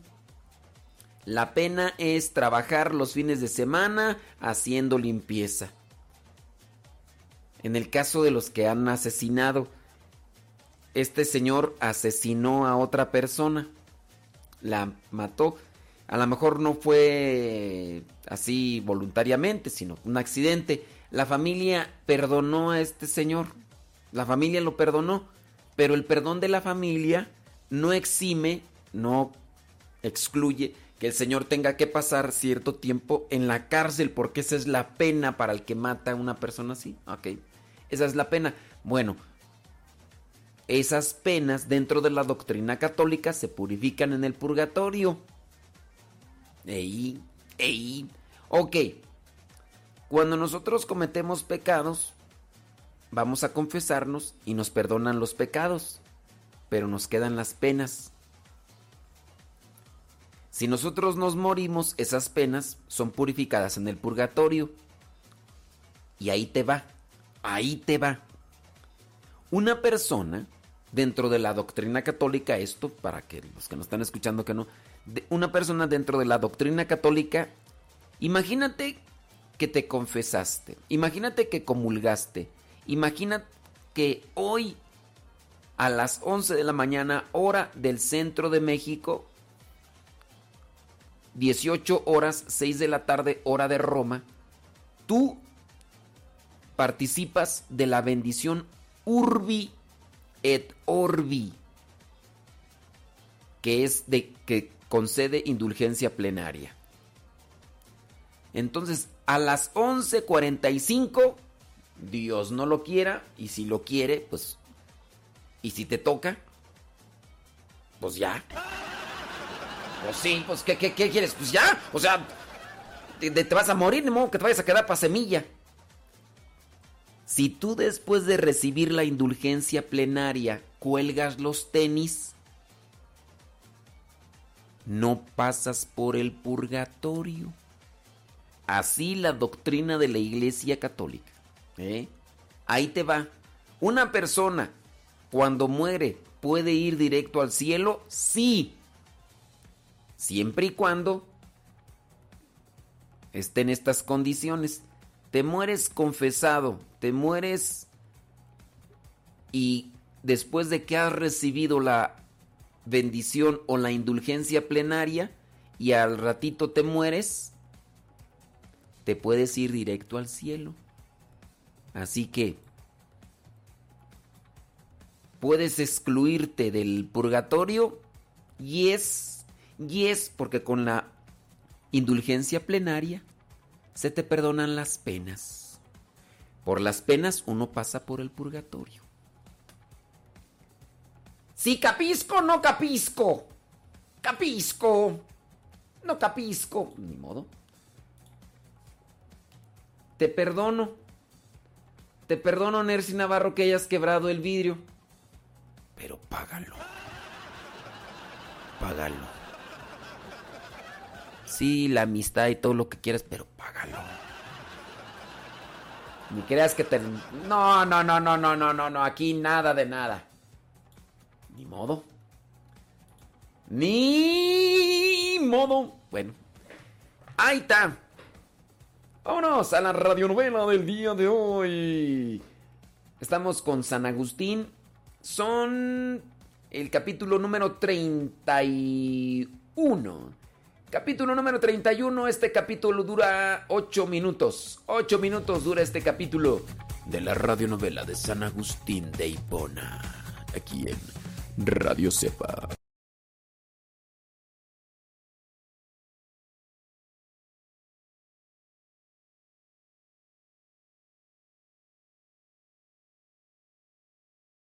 ¿Qué actoras será en no sé dónde? Yo no sé.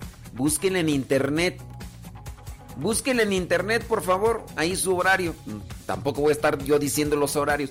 A las 6, 6 de la tarde, hora de Roma. Tú pon, a ver. Pon, ponle ahí en el google. ¿Qué hora es en Roma? Ahorita. Cuando tú le pones ahorita, mira, se los voy a poner. Eh,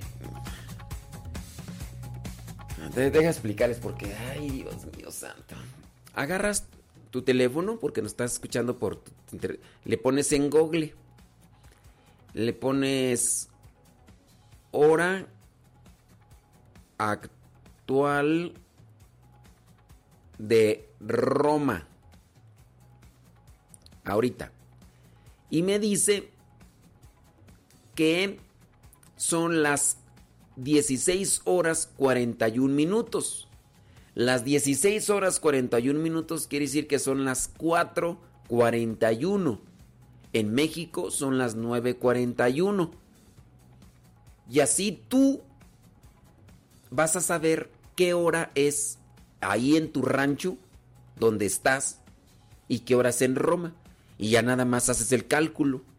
Porque es que hay muchos que me están preguntando, padre, ¿y acá en mi rancho a qué, eh, horas va a ser? Porque yo necesito saber.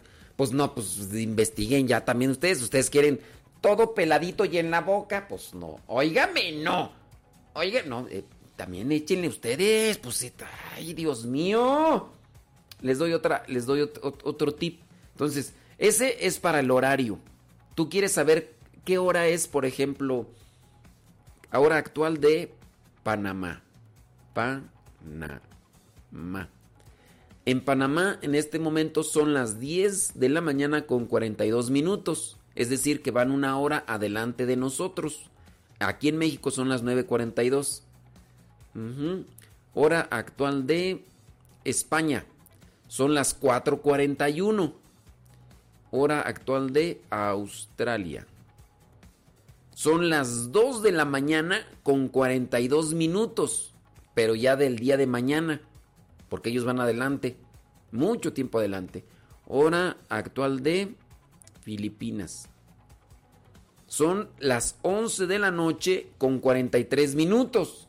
Y así, así, tan sencillo uno, se evita uno estar, pregúntele, pregúntele a los demás. Digo, otra, otra cosa, miren, cuando ustedes vayan a salir imagínate, por ejemplo, ayer mi mamá regresó, andaba ya con mis hermanos. Cuando ustedes estén esperando a alguien que va a llegar en avión, pregúntale, ¿en qué aerolínea vienes? Vengo en en mexicana. Ok. Pones mexicana, vuelo mexicana ya no existe. Es un ejemplo, es un ejemplo. Te lo voy a poner más actual, pues. Aeroméxico. Pones Aeroméxico, vuelo 348.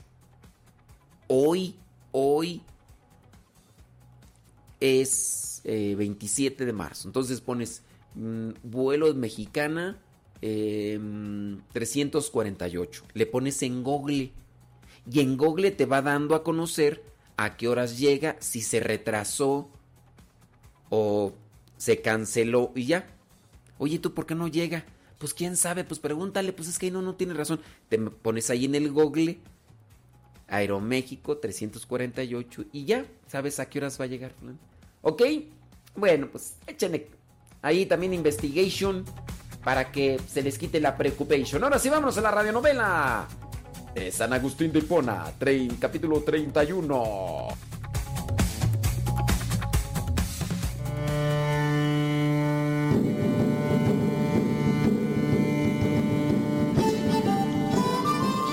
Peregrino, ven, date prisa. Quiero contarte con alegría que un día más comienza en el convento de Agustín. Todos ven de nuevo el amanecer y con gran entusiasmo se incorporan a trabajar. Es increíble que viviendo en épocas tan distantes podamos escucharlos. Ven, peregrino, que hay más en el camino. La, la, li, la, li, la, li, la, li. Buenos días, hermanos. He preparado para ustedes un delicioso platillo de huevos.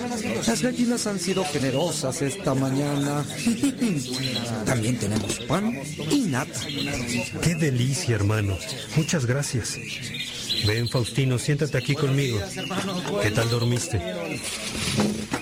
Soñé con la mamá de Adeodato, padre. Creo que era ella porque la vi junto a ti mientras tú escribías y ella arrullaba a tu hijo en brazos.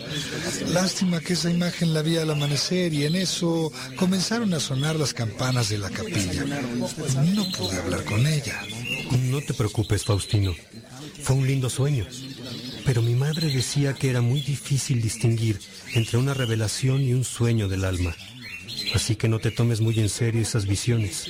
Aunque hubieras soñado una historia más completa, no sabríamos si Dios te quiso comunicar algo o solo soñaste algo formado por tu espíritu con el deseo de entender las cosas.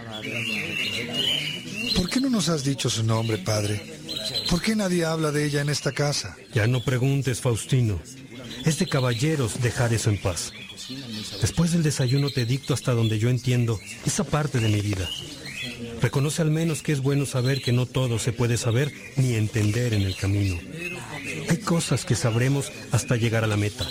Admitamos con sencillez nuestros límites. Y comamos que Severo nos ha hecho un exquisito desayuno. Posidio, Alipio, Evodio, Aurelio, Heraclio, hermanos todos los que compartimos en comunión fraterna esta mesa. Buenos días. La paz de Dios sea con nosotros. Buenos días. Buenos días. Buenos días. Severo, ¿a quién has dispuesto que haga la bendición de los alimentos y la lectura en voz alta? Posidio, la bendición. Evodio, la lectura. Y tu padre, el sermón. Adelante, Posidio, que amanecimos con hambre. Señor, bendice estos alimentos que recibimos por tu bondad. Bendice a Severo y a los hermanos que le ayudaron a preparar los alimentos. Gracias por permitirnos compartir en comunión fraterna. Y gracias sobre todo por darnos hambre y sed de ti. Amén. Amén. Buen provecho, hermanos. Lectura de la carta de los Gálatas, capítulo 3, del versículo 23 al 29. Hasta que no llegaran los tiempos de la fe. La ley nos guardaba bajo llave, a la espera de la fe que se iba a revelar. La ley nos conducía al Maestro, a Cristo, para que creyéramos y así fuéramos justos. Pero al llegar la fe, ya no obedecemos a la que nos lleva al Maestro. Ustedes están en Cristo Jesús y todos son hijos de Dios gracias a la fe. Todos se han revestido de Cristo, pues todos fueron entregados a Cristo por el bautismo. Ya no hay diferencia entre judío y griego, entre esclavo y hombre libre no se hace diferencia entre hombre y mujer, pues todos ustedes son uno solo, en Cristo Jesús. Y si ustedes son de Cristo, también son descendencia de Abraham y herederos de la promesa. Esta es palabra de Dios. Te alabamos, Señor. Hermanos, veo que han terminado sus alimentos. Ahora voy con el postre. El platillo fuerte nos llegó de las escrituras. Ahora, lo que hemos escuchado nos recuerda que la ley antes de Jesús nos llevaba al encuentro con nosotros mismos, como creados por Dios. Quien no reconoce al Creador, niega con soberbia a su autor. Y quien no reconoce su enfermedad, no busca al sanador. Nosotros alabemos a Dios, nuestro Creador, y a Jesús, nuestro Salvador. Nos hacemos daño por nuestra libertad, pero no podemos sanarnos a nosotros mismos. Y como Dios, el Creador, no quiso dejar en la perdición al género humano, nos envió al médico que nos curaría gratuitamente y hasta recompensaría a los sanados. ¿Quién hay que te diga, te sanaré y te daré una recompensa? Jesús sana a los enfermos y les da un regalo. Y ese regalo no es otro que Él mismo. Jesús se entrega a los sanados, independientemente de su origen, condición o sexo. Se entrega a todos sin distinción. Vamos a nuestros deberes, hermanos, y en todo momento hagamos vida lo que acabamos de escuchar y entender. Padre, ¿me dictas algo sobre la mamá de Adeodato? Vamos, Faustino. No creo que sea necesario tomar la mañana entera en ese asunto. Te dictaré lo poquísimo que puedo decir al respecto.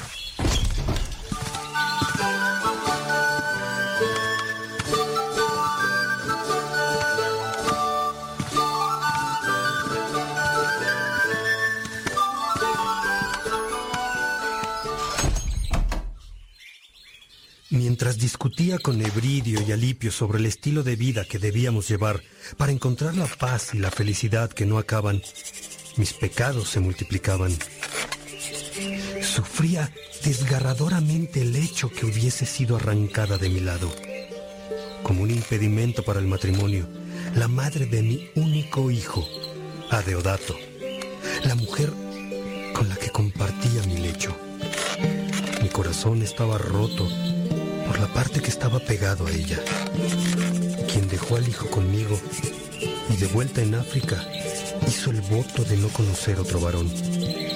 Yo, en cambio, desgraciado e incapaz de mantenerme al margen del placer sexual y sin fuerzas para esperar dos años para casarme con la chica que me estaba prometida, esclavo de la sensualidad, me procuré otra mujer, aunque no fuera para casarme con ella pero no por eso sanaba la herida que se me había hecho al arrancarme de la primera mujer, sino que después de un dolor y un ardor agudísimos, comenzaba a corromperse, doliendo desesperadamente mientras más la herida se iba enfriando. Padre Agustín, esto significa que al paso del tiempo, aunque estabas con otra mujer, te hería tremendamente la ausencia de la madre de Adeodato. Desesperadamente, Faustino. Mi corazón estaba pegado al suyo y el mío estaba cortado por la parte que se quedó en el de ella. Así que hasta aquí te dicto esta mañana, hermano. Tengo varios asuntos como juez esta mañana. Te acompaño, padre. Vamos, pues.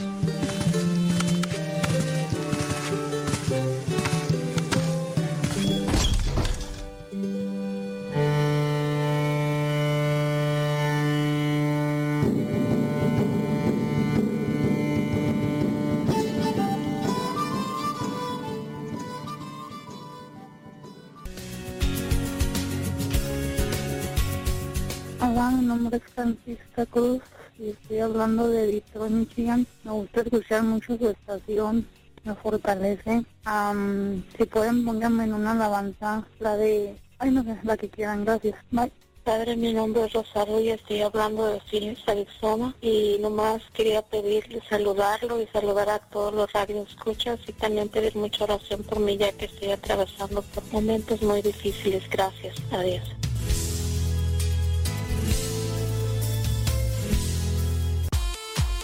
www.radiocepa.com, la radio católica de los misioneros servidores de la palabra.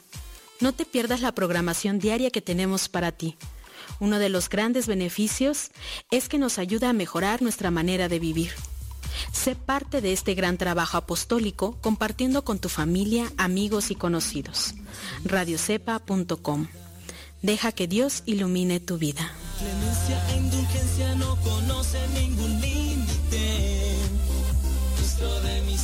Misericordia. Más que mi pecado y mi caída es tu perdón. Nuestro de misericordia. No hay muros o paredes. Sigue con nuestra programación. Estás en radiocepa.com.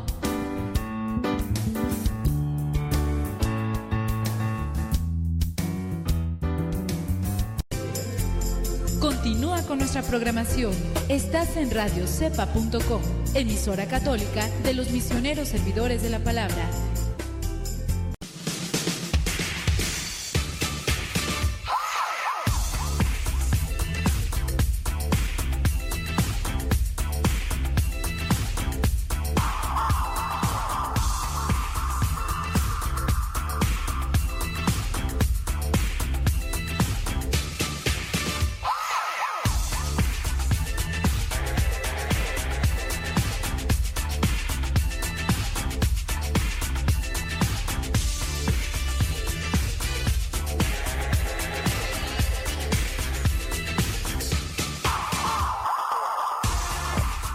My wow, oh my wow. Rápidamente, hoy hay pocos santos, hoy hay pocos santos.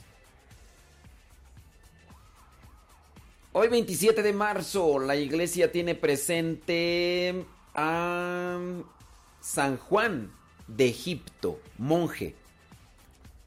Dice, nació de una familia de artesanos se dedicaban a la artesanía de madera y él mismo llegó a ser un buen carpintero. En el año 339, con 25 años de edad, abandonó su negocio para retirarse al desierto bajo la guía de un santo eremita. Juan de Egipto murió en el año 394. Tenía 90 años. Cuando abandonó su oficio de carpintero tenía 25 y murió hasta los 90 años haciendo oración, penitencia por los pecadores. Sí. ¿A poco? Ay, era... Ay, Dios mío santo. Sí, sí, sí, sí. Bueno, murió en el año 394 San Juan de Egipto.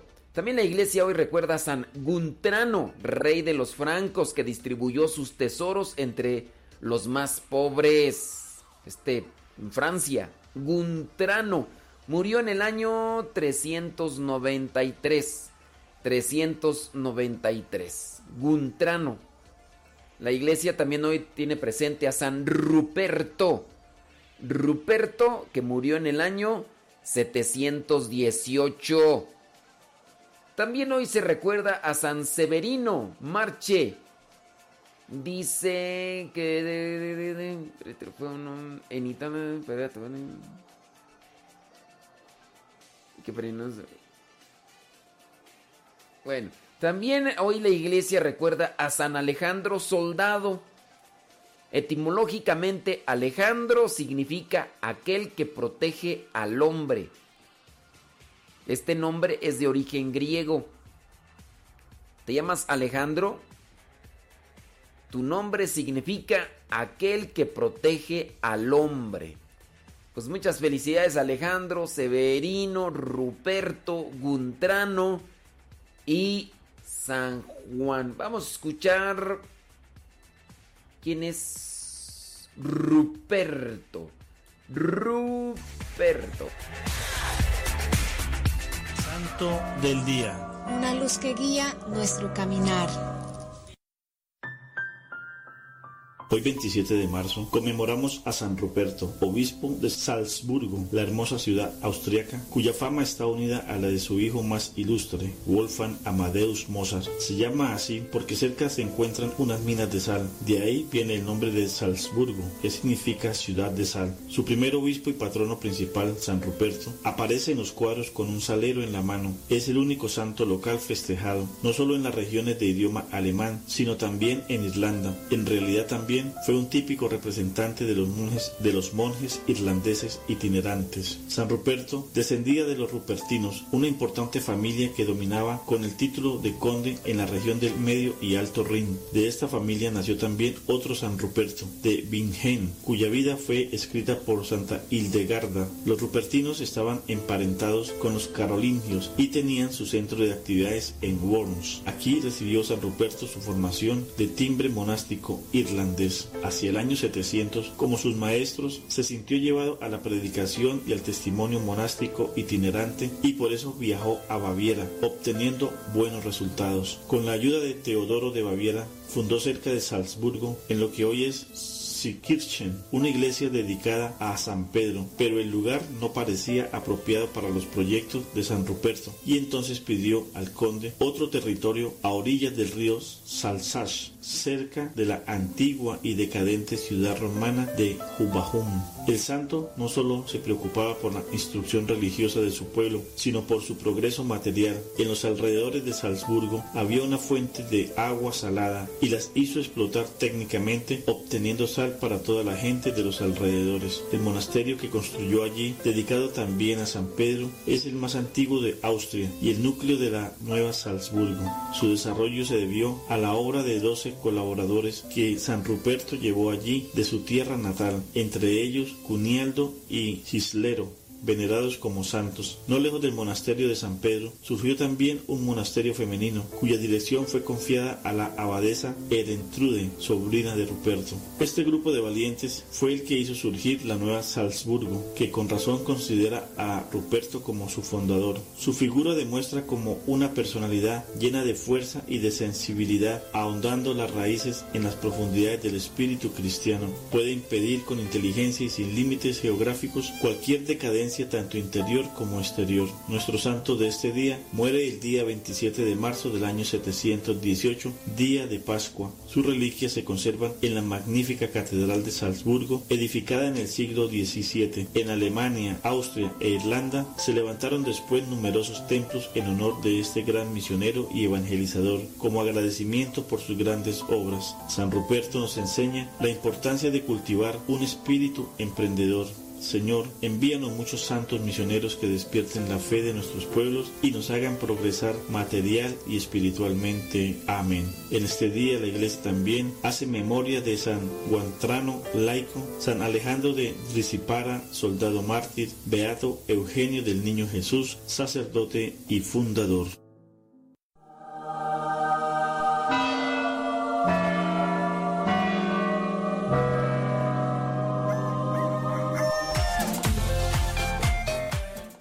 Nos preguntan que si la radionovela sale de lunes a viernes. Sí, más o menos entre nueve y media y 10 de la mañana a la hora que me acomodo porque ya ven cómo soy yo de remula.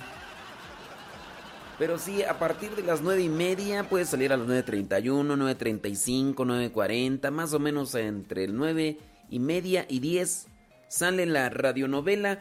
Ahorita está la de San Agustín. Son 49 capítulos. Y la próxima... ¿Ya pusimos la de San Martín de Porres tú?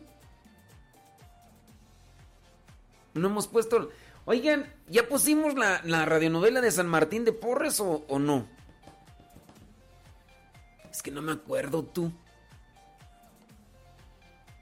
Todavía tenemos... La que sí sé muy bien que no hemos puesto es la de San Cayetano. No hemos puesto la de San Cayetano. Pero no me acuerdo esa de San Martín de Porres. No, no me acuerdo tú. Sí. Está también el diario de San Juan 23. Ahí son 13 capítulos. Eh, ¿Quién más tú? Mm, de San Juan Bosco también. Están los sueños de San Juan Bosco, pero está también la radionovela. Esa de San Juan Bosco no la hemos puesto, ¿verdad? Ah, sí es cierto, la de San Martín de Porres dura dos capítulos, sí es cierto. Sí, sí, sí, ya me acordé, ya me acordé. Gracias. la de San Rafael Guizar y Valencia ya la, ya la pasamos. Mm, ¿Quién más tú? ¿Quién más?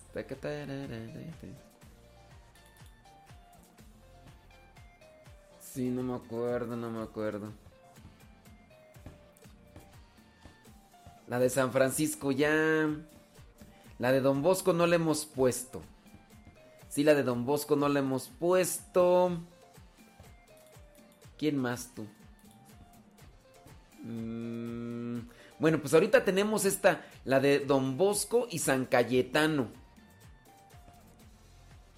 Sí, ya, ya me acordé. No, fueron dos capítulos nada más la de Martín de Porres. Fueron dos. Sí. Bueno, pues esas son las que vamos a poner y... Y después, después no sé. Tendríamos que buscar. Por ahí hay otras radionovelas, nada más que no las he buscado bien. A ver, a ver qué sucede. Ya. Ándele, pues. Eh, ¿Son qué? Ok, muy bien, muy bien. Me parece, me parece magnífico. Una rolita, ¿no? Una, una, rolita. Vamos a poner una rolita. Déjame ver aquí acomodar esto. Déjame ver, checo. Déjame ver una que casi no haya puesto. Porque también luego por eso nos muerde la gente. Porque. ¡Ay! Siempre ponen las mismas canciones. Esta tiene rato que no la ponemos, ¿no? Tiene como dos horas. Por cierto, Mariana Aguirre, uff, dice que no le gusta una canción. Y ya ves que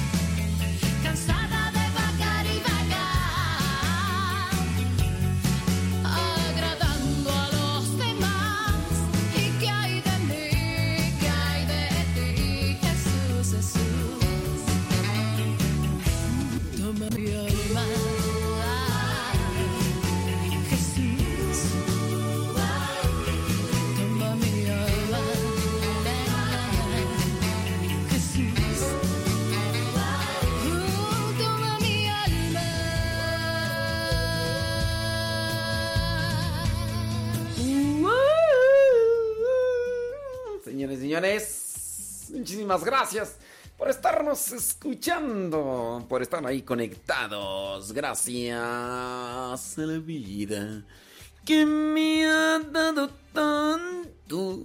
Me dio dos los saludos a Isabel y a Jimena allá en Puebla. Saludos, Isabel.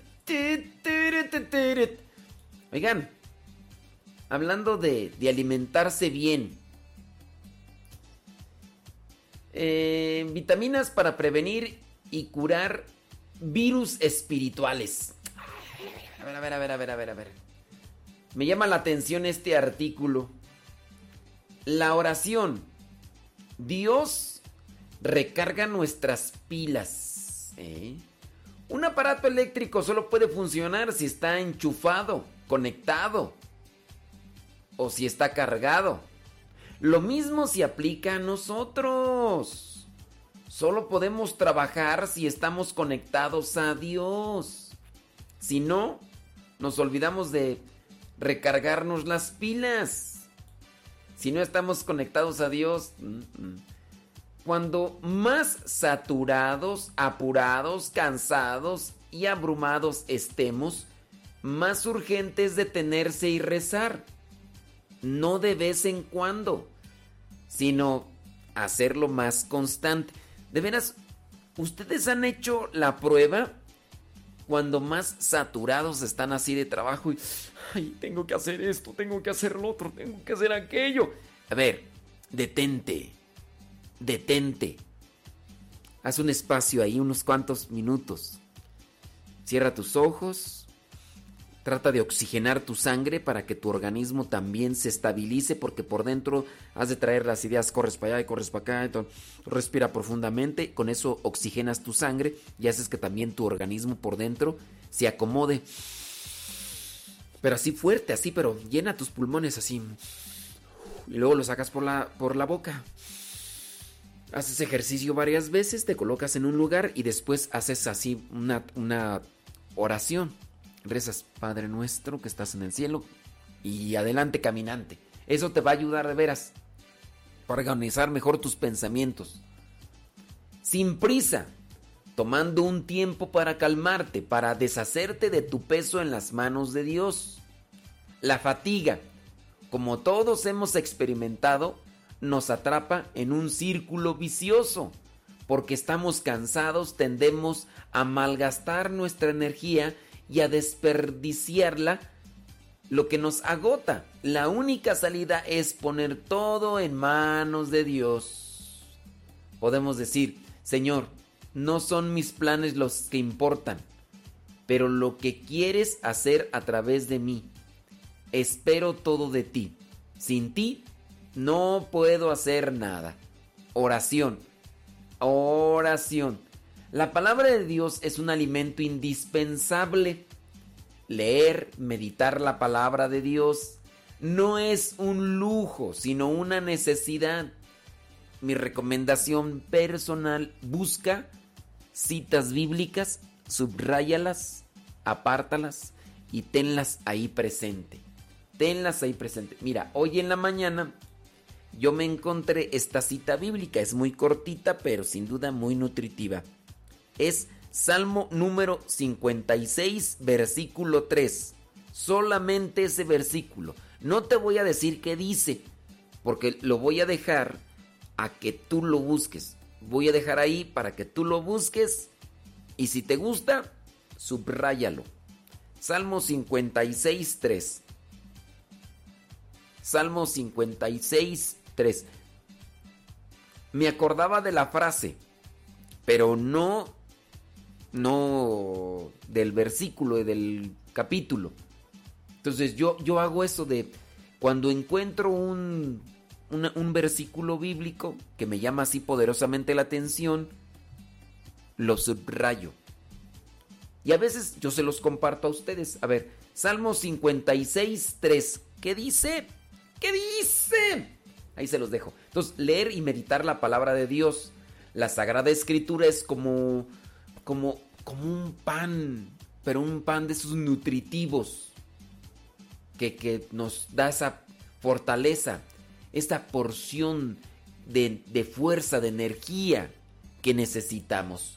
Cada uno de nosotros puede buscar esos pasajes, no necesariamente de, ah, dígame a mí cuál. Yo te puedo pasar citas bíblicas y a lo mejor a ti no te dicen nada, porque tú estás en otra situación, en otra condición. Puede ser que a ti te digan otros y a mí no me digan nada. A mí, No es que la palabra de Dios no diga nada, sino que no, como que a mí no. Por eso busca y ya después. ¿Qué dice? Salmo 56, 3. Por supuesto no lo entendemos todo, a veces estamos tan cansados o distraídos que tenemos la impresión de que estamos perdiendo el tiempo leyendo estos textos que no están a nuestro alcance. Pero eso es olvidar que el Espíritu Santo, Él nunca está cansado o distraído y Él es quien hace que la palabra brote en nosotros. Es Él quien nos permite asimilar para que pueda ser verdaderamente un alimento para nosotros. Oración, palabra de Dios. También lo que vendrían a ser como aquello que nos alimenta, alimento espiritual, los sacramentos. En la iglesia católica nosotros tenemos los sacramentos.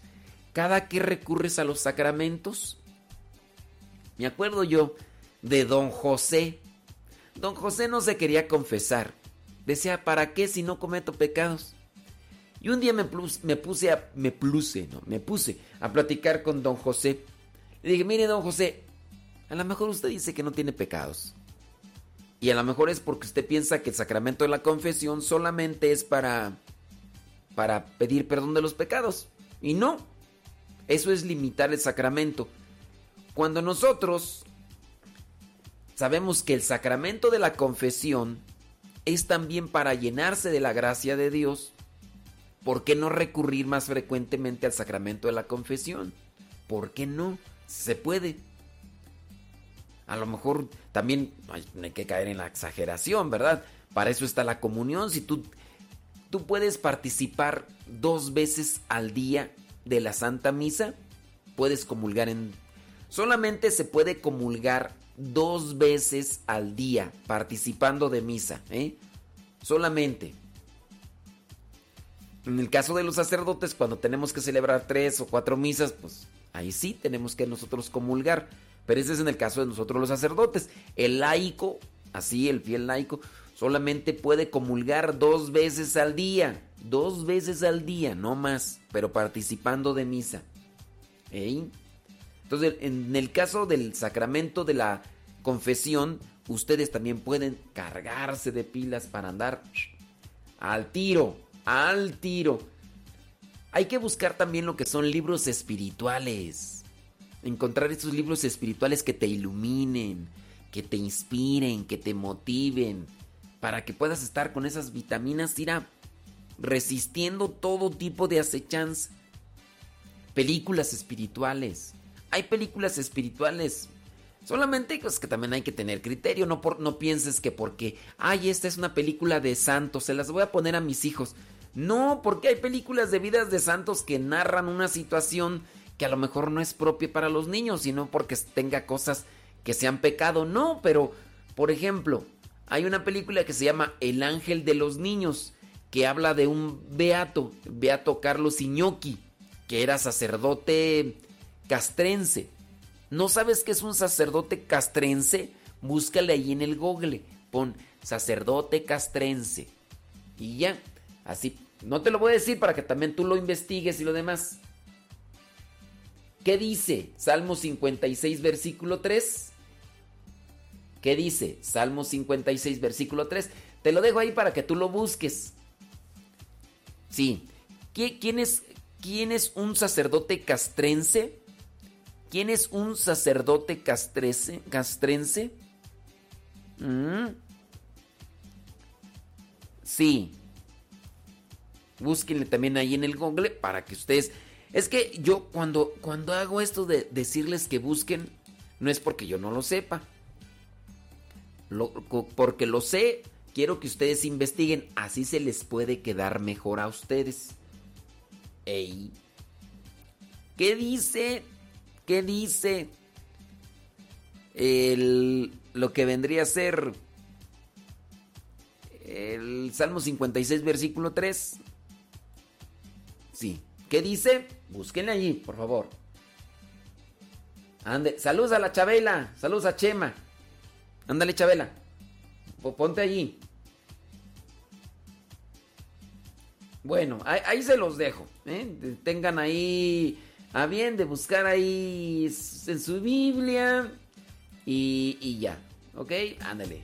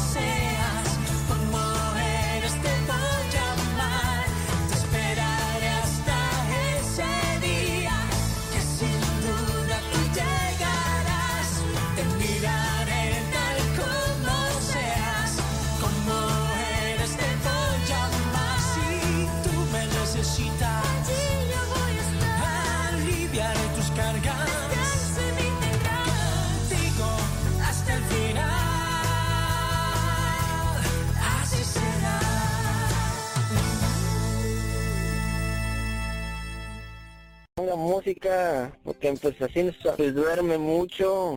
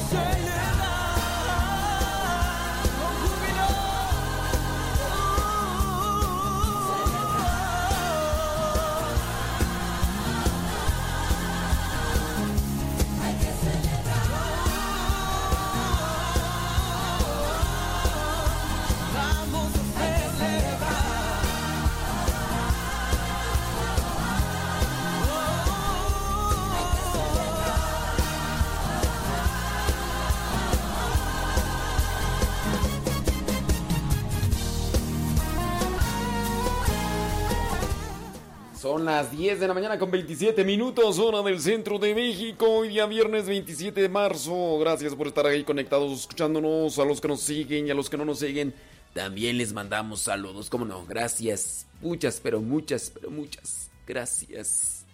Oiga, a las 11, hora del centro de México, es decir, en 32 minutos, viene la bendición Urbi et Orbi. Urbi et Orbi. Ey, para que aquí por aquí la vamos a transmitir, eh, por aquí la vamos a transmitir, así que don't worry, don't worry.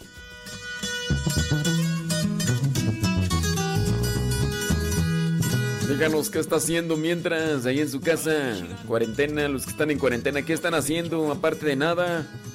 Los que estén trabajando, co- cocinando, limpiando, díganos dónde lo están escuchando. Y ahorita pasamos su salud. Villachuato, Michoacán, vale. Me gustas completita, quiero amarte más. Gordita o flaquita, te amaré mucho más. Pondré todo mi esfuerzo para hacerte suspirar y mirar en ti sonrisas al despertar. Me gustas completita, quiero amarte más. Con tus gritos y tus dramas, te amaré mucho más. Pondré todo mi esfuerzo para escucharte más y mirar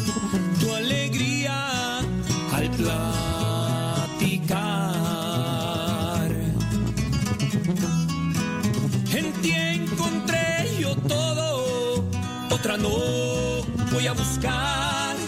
Quiero cumplirte todo lo prometido en el altar. Pues Cristo fue testigo del amor que te juré y todas las promesas que ante él cuentas daré. Acuérdate, mi brother, que lo que prometemos en el altar Dios hay que cumplirlo. La familia está por encima de todo, compadre. ¡Échale, Ferrer!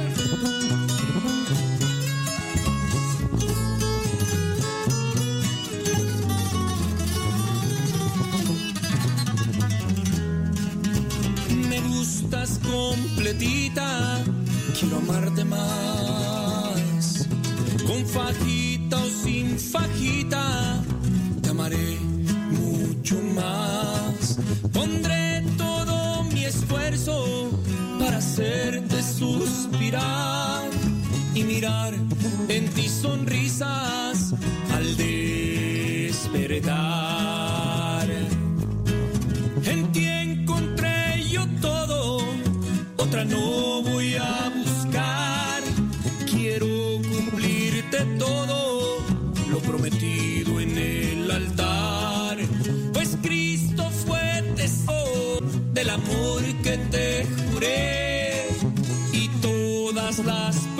que ante él cuentas daré.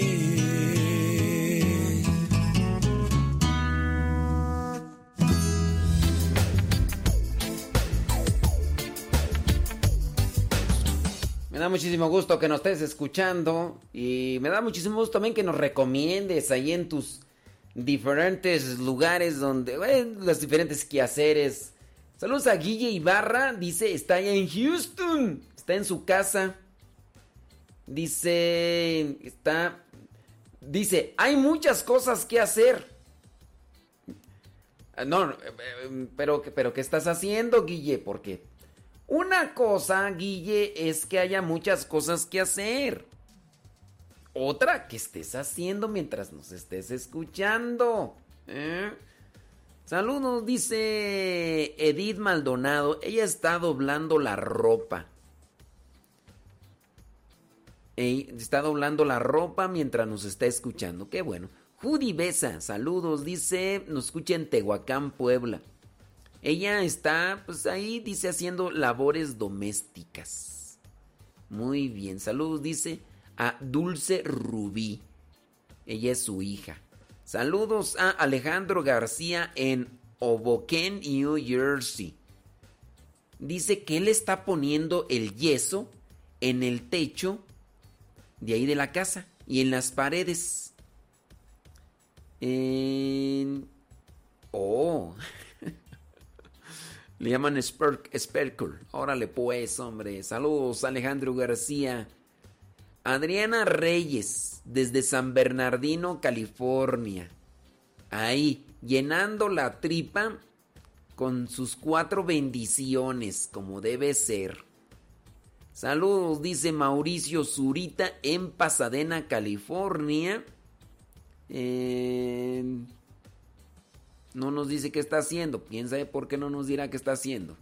No quiere que sepa la gente. Saludos a su esposa Mayla. Saludos a Karen Monterrubio. Dice que está en casa cuidando a su papá, que se llama José Raúl. Está enfermito. Bueno, pues oramos por él para que Dios le dé fortaleza y siga adelante. Leonor Estrada, allá en Acuitlapilco, está limpiando frijoles mientras nos escucha. Rosilina González está limpiando el refrigerador. Ándele pues, pues qué bueno. Ahí eh, realizando sus quehaceres, sus labores y escuchando el programa. Me da muchísimo gusto, de verdad. Qué bueno que les podemos acompañar. Esperando también que sea un momento agradable y grato.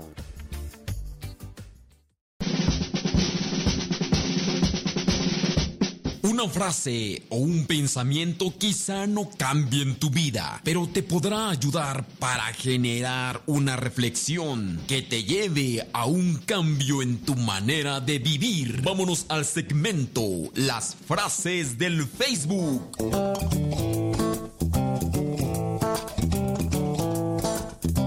Las frases del Facebook. Vámonos, ¿qué dice esta frase del Facebook que me encontré por aquí? Dice, algunos navegan en la internet buscando amistades, pero naufragan con la familia que les rodea. ¡Ay, ay, ay, ay! ¡Ay, ese raspó! Ese raspó, criaturas. A ver, a ver, a ver, a ver, a ver, a ver, a ver, a ver, a ver. Algunos navegan en el internet buscando amistades, pero naufragan con la familia que les rodea. Ponte pomadita para el raspón, ponte. Nuevo día, las cosas irán cambiando. Te voy a dar chance para que te acomodes después del guamazo. Dejar la apatía atrás, el ocio y el que dirán, y comenzar. Vámonos con otra frase. Sí, es que a, a veces somos bien amigueros en internet, pero con nuestra familia, con los que están ahí a nuestro alrededor, a cada rato andamos agarrados del chongo. Trenzaditos, trenzaditos. Saludos. Dice Kika que ella está en la oficina parroquial allá en San Miguel Octopan. Ándele pues, saludos. Trabajando en el taller. Dice Gustavo Caballero, él es herrero. Oh. Mándanos un videíto, compadre. Ahí de un videíto, mira, así, que digas, así, a ver, aquí yo soy fulano de tal, soy Alejandro el herrero. No, Gustavo. Gustavo, ahí, mira, yo soy aquí, trabajo haciendo esto, ahorita estoy haciendo esta puertita, estoy haciendo esta... Y mientras escucho el programa, ah, así, un, un video de esos, inspiran, inspiran. Vámonos a otra frase. Dice, la paciencia no es capacidad de esperar, sino la habilidad de mantener una buena actitud mientras esperas. Este está fuerte. Fíjate, paciencia no es la capacidad de esperar, sino la habilidad de mantener una buena actitud mientras esperas.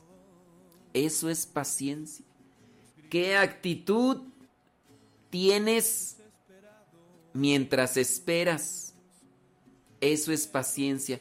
Te estuve esperando el otro día bajo la lluvia mil horas, mil horas. Tiriririn, tan, tan, tan. No es paciencia por el tiempo que estuviste. Es paciencia por la actitud, actitud que tuviste. Ahí viene mi rancho, ah, tuviste. Esa, esa, esa es la paciencia. Vámonos a otra frase. La única belleza duradera y que se valora es la belleza del corazón. Mira nada más, mira nada más, qué belleza tan genuina y exquisita, deliciosa y sublime tienes por fuera. Lástima que por dentro estés toda podrida y podrido. Nomás el cascarón está bonito porque lo de adentro, ¡ah! ¡Cómo apesta! ¡Ay! No, ¿sabes cuál es lo peor? Cuando ni por fuera ni por dentro. Gacho por dentro y gacho por fuera. ¡Ey! ¡Ah! ¡Dios mío! ¿Te has dado cuenta? Oye, tú a veces ves esas. Oye, ¿qué onda con esas personas que se alegran cuando, cuando les pasa algo malo a los demás? ¿Qué onda? ¿Se alegran? Estaba mirando por ahí un señor, pues que se enfermó. eh, se enfermó el señor. Y en el Twitter, ah, se lo tragaban así, pero sin con cáscara. Se lo tragaban con cáscara. Así era. Se alegraban porque estaba enfermo y- y le decían, ojalá y te den... Y sabes, no es que sea un señor que haya violado, matado y robado. No, no, no, no. Hasta eso. Este señor trabaja en un noticiero, así, no católico, en un noticiero no católico, y pues solamente manifiesta, como es en un noticiero secular, él manifiesta ser creyente de los que creen en Dios y buscan practicarlo. Ha dado a conocer que él no está de acuerdo en la adopción de niños en parejas del mismo sexo. Él da a conocer que no está de acuerdo en el aborto. Y por decir esas cosas, tiene muchos enemigos. Entonces, ahora que se enfermó, ándale, hubieras visto cómo se lo tragaban. Yo digo, a ver, ¿qué onda con esta gente?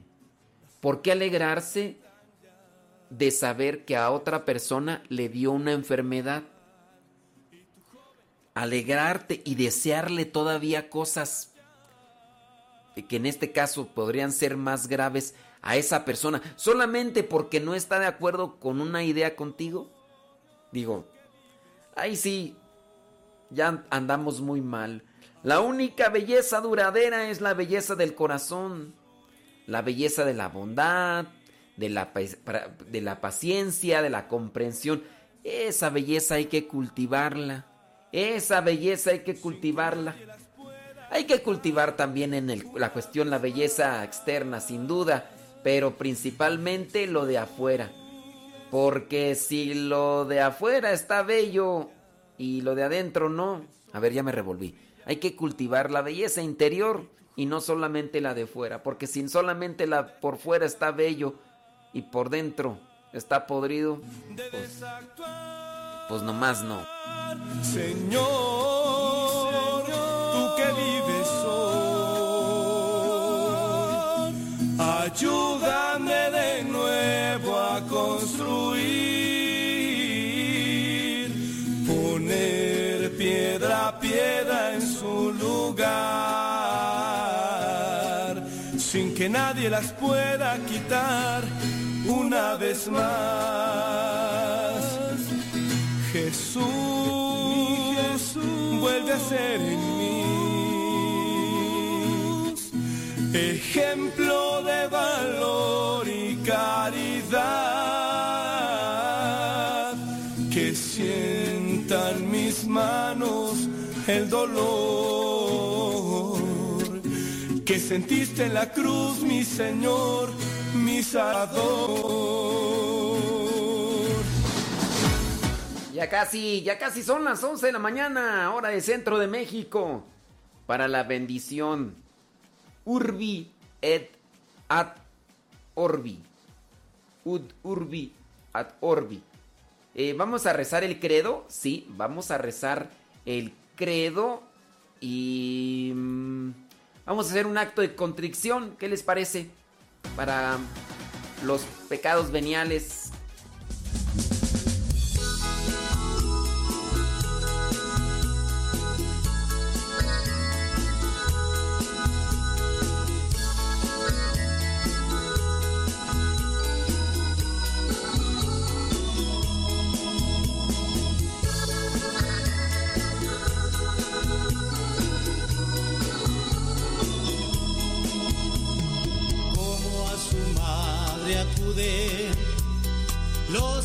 Sin temor.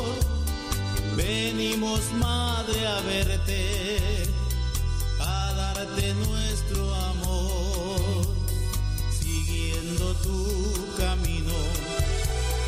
Hallamos a Jesús entre nosotros, madre todo lo hiciste tú. Entre nosotros, madre, todo lo hiciste tú. hijos vienen cantando alegres una canción, buscando en tu sonrisa, en tu regazo tu protección. Ponen entre tus manos cual rosa ardiente su corazón. Te dicen que te aman, que siempre, siempre tus hijos son. Te dicen que te aman, que siempre, siempre tus hijos son.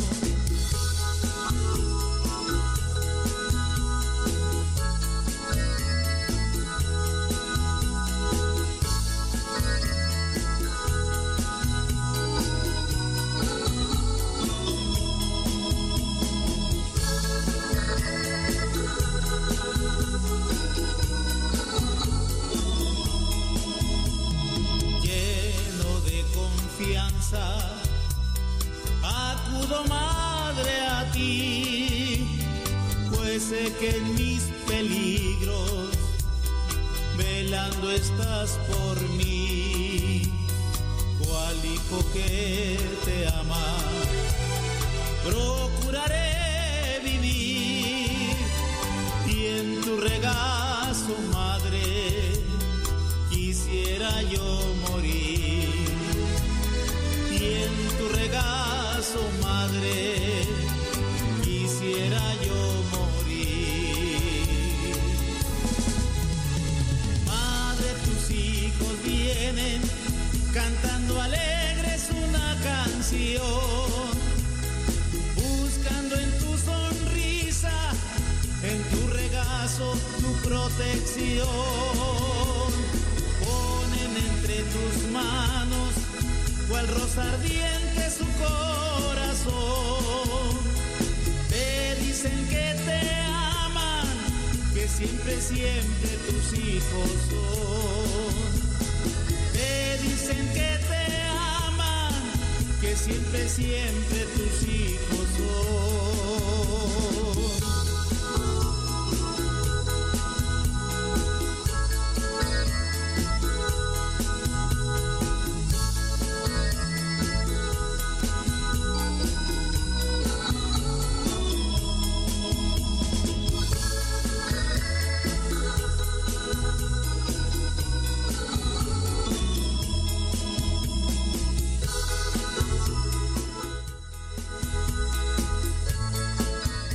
Bueno, va- vamos a rezar eh, el acto de contrición. Y también vamos a rezar el credo. Nada más que déjenme poner musiquita así de, de fondo. A ver si alcanzamos todo, a ver si no se nos adelanta aquí. Déjame ver. Mm, Aquí está. Vamos a poner en.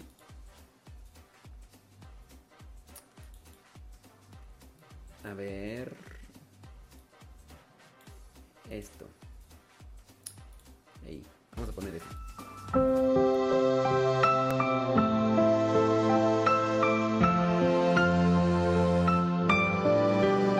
Vamos a disponernos para que esta bendición sea de provecho espiritual para cada uno de nosotros. En el nombre del Padre, el Hijo, el Espíritu Santo. Amén. Rezamos primero el acto de contrición. Señor mío Jesucristo, Dios y hombre verdadero, me pesa de todo corazón haberte ofendido. Propongo firmemente nunca más pecar, apartarme de todas las ocasiones de pecado, confesarme y cumplir la penitencia. Te ofrezco, Señor, mi vida, obras y trabajos en satisfacción de mis pecados. Vamos a rezar el credo. Creo en un solo Dios, Padre Todopoderoso, Creador del cielo y de la tierra. Creo en Jesucristo, su único Hijo, nuestro Señor, que fue concebido por obra y gracia del Espíritu Santo. Nació de Santa María Virgen, padeció bajo el poder de Poncio Pilato, fue crucificado, muerto y sepultado. Descendió a los infiernos, al tercer día resucitó de entre los muertos, subió a los cielos y está sentado a la derecha de Dios, de Dios Padre, Todopoderoso. Ah, ese es el credo de el credo de los apóstoles. Vamos a rezar el credo largo, el, credo el de Constantinopla. Creo en un solo Dios Padre Todopoderoso, Creador del cielo y de la tierra, de todo lo visible y lo invisible. Creo en un solo Señor Jesucristo, Hijo único de Dios, nacido del Padre antes de todos los siglos. Dios de Dios, luz de luz, Dios verdadero de Dios verdadero, engendrado, no creado, de la misma naturaleza del Padre por quien todo fue hecho, que por nosotros los hombres y por nuestra salvación bajó del cielo, y por obra del Espíritu Santo se encarnó de María la Virgen y se hizo hombre y por nuestra causa fue crucificado en tiempos de Poncio Pilato. Padeció y fue sepultado y resucitó al tercer día según las Escrituras, y subió al cielo y está sentado a la derecha del Padre. Y de nuevo vendrá con gloria para juzgar a vivos y muertos, y su reino no tendrá fin. Creo en el Espíritu Santo, Señor y dador de vida, procede del Padre al Hijo, con el Padre y el Hijo recibe una misma adoración y gloria y que habló por los profetas. Creo en la Iglesia que es una santa, católica y apostólica Confieso que hay un solo bautismo para el perdón de los pecados. Espero la resurrección de los muertos y la vida del mundo futuro. Amén.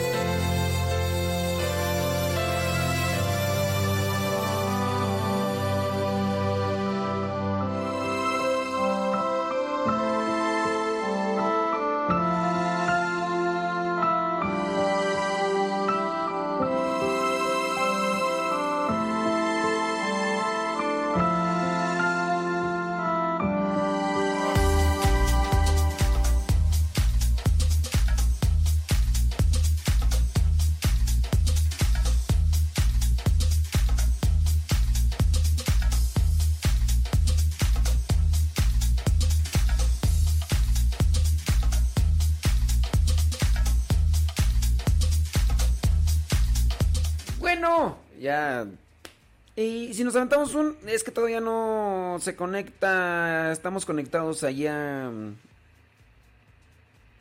Vaticano. Sí, pero. Todavía no. Está allí. Miren, está en, está en vivo.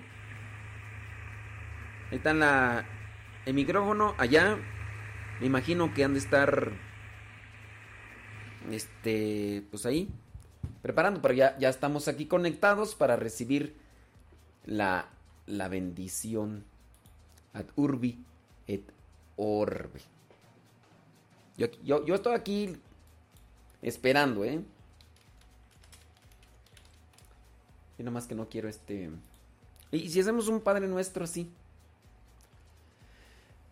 Bueno, pues, no- nos aprovecha. Y además sirve que nos ponemos en sintonía en nombre del Padre, el Hijo y el Espíritu Santo. Amén. Padre nuestro que estás en el cielo, santificado sea tu nombre. Venga a nosotros tu reino. Hágase tu voluntad en la tierra como en el cielo. Danos hoy nuestro pan de cada día. Perdona nuestras ofensas como también nosotros perdonamos a los que nos ofenden. No nos dejes caer en la tentación y líbranos del mal. A ver, déjame checar porque no quiero que se me vaya a pasar y aquí ya se detuvo. Em, a ver.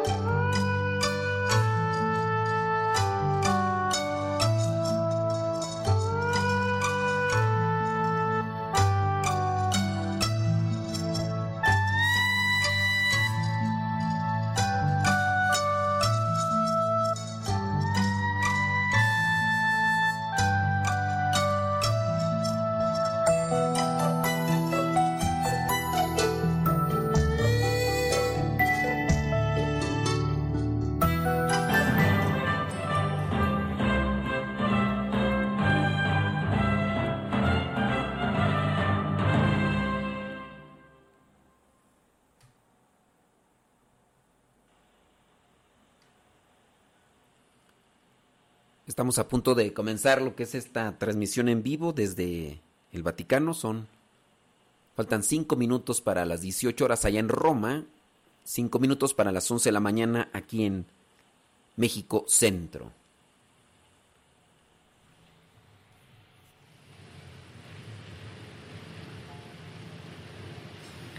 Laudetur Jesus Christus, alabado sea Jesucristo. Reciban un cordial saludo desde los estudios de transmisión de Vatican Media y Radio Vaticana desde la ciudad de El Vaticano. Soy el padre Felipe Herrera Espaliat y a nombre de todo el equipo de Vatican News les damos una fraternal bienvenida a la transmisión en directo de este momento extraordinario de oración en tiempo de epidemia, presidido por el Santo Padre Francisco, hoy viernes 27 de marzo, durante la cuarta semana del tiempo litúrgico de Cuaresma. Saludamos a todos los que nos acompañan desde distintos lugares del mundo a través de radio, televisión e internet, por medio de nuestro canal de YouTube, así como a través del portal vaticannews.va y a quienes nos siguen por Facebook Live. Durante esta oración de hoy, en que el Santo Padre impartirá la bendición Urbi et Orbi, se concederá extraordinariamente la indulgencia plenaria de los pecados, es decir, de aquellas penas asociadas a las faltas cometidas, quienes las reciben, quienes se hayan arrepentido de ellas. Según informa la Penitenciaría Apostólica, esta gracia particular la pueden recibir todos los fieles que padecen el coronavirus, así como los trabajadores de la salud, los familiares y todos aquellos que, en cualquier calidad, incluso a través de la oración, se ocupan de cuidar a los enfermos.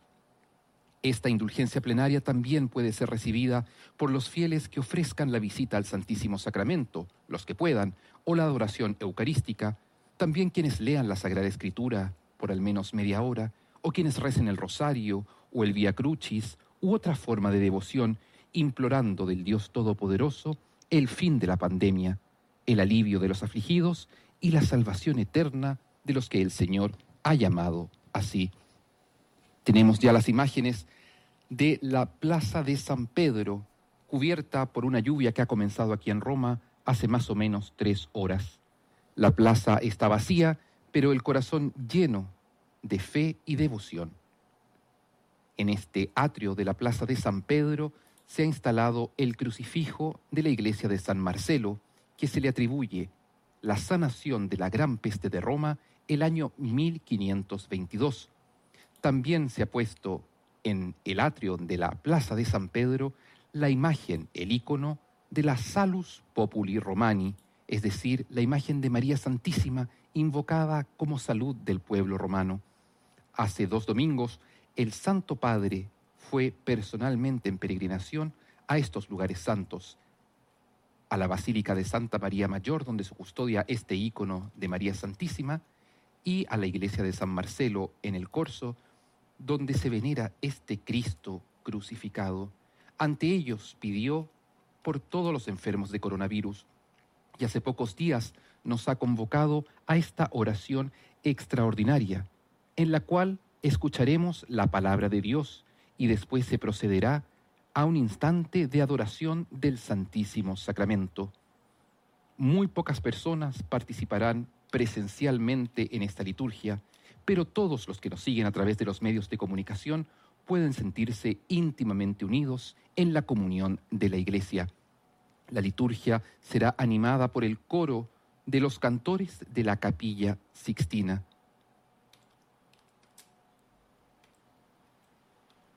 Y en Roma, aunque no hace frío, se cierne esta lluvia que también es un signo de bendición y que nos recuerda el bautismo por el cual hemos alcanzado nuestra salvación. El Santo Padre nos ha pedido rezar especialmente por quienes están enfermos de coronavirus, pero también por los ancianos y por aquellas personas que pasan solos esta cuarentena, por todos los agentes sanitarios, médicos, enfermeras, enfermeros, por todas las personas encargadas de mantener la limpieza en los lugares de servicio, por todos aquellos que con su esfuerzo cotidiano, incluso poniendo a riesgo sus vidas, mantienen el funcionamiento de la sociedad.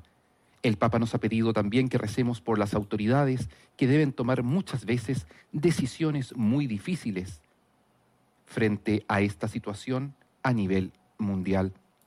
Unidos, por lo tanto, en la oración con el sucesor de Pedro, el Papa Francisco, nos disponemos a iniciar este momento extraordinario de oración. En la plaza de San Pedro, en el centro, se encuentra este lugar techado llamado el Sagrato, el lugar sagrado, y es ahí donde se llevará a cabo este momento litúrgico. La salus populi romani, salud del pueblo romano, es este ícono que ha sido invocado por generaciones y generaciones como una devoción que cuida a las personas.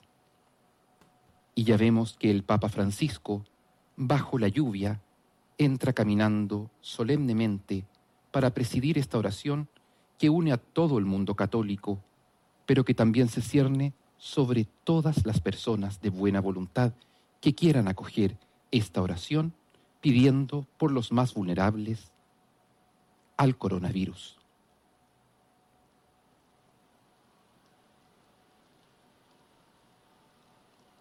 Cristo vence, Cristo reina, Cristo impera, se lee en el obelisco al centro de la, de la plaza de San Pedro.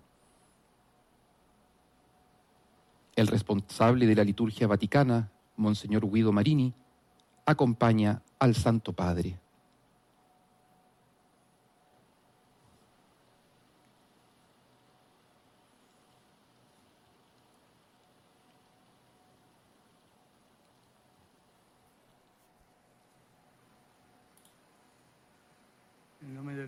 En el nombre del Padre, y del Hijo, y del Espíritu Santo. Amén. Oremos.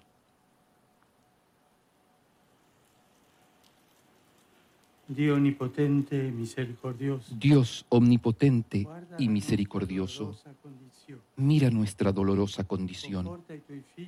Consuela a tus hijos y abre nuestros corazones a la esperanza,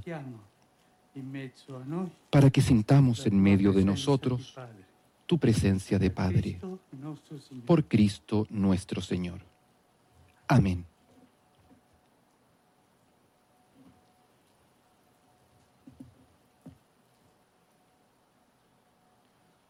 Ascoltate la parola del Signore dal Vangelo secondo Marco. Escuchemos la palabra del Señor del Evangelio según San Marcos.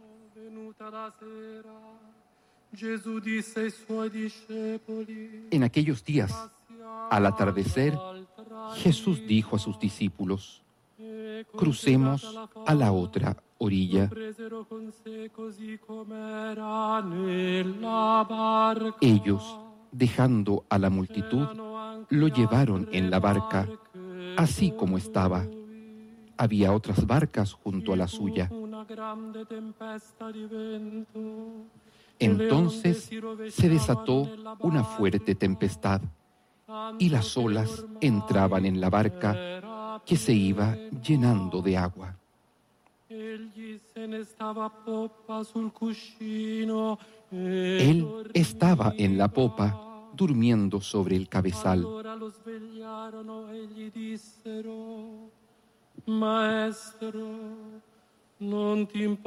Lo despertaron y le dijeron, Maestro, ¿no te importa que nos ahoguemos?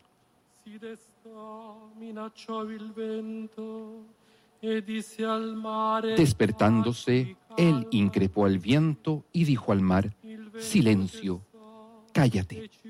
El viento se aplacó y sobrevino una gran calma.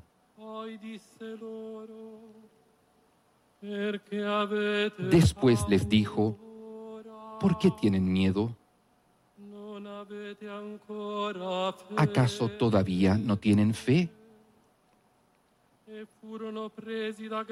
Entonces quedaron atemorizados y se decían unos a otros, ¿quién es este que hasta el viento y el mar le obedecen?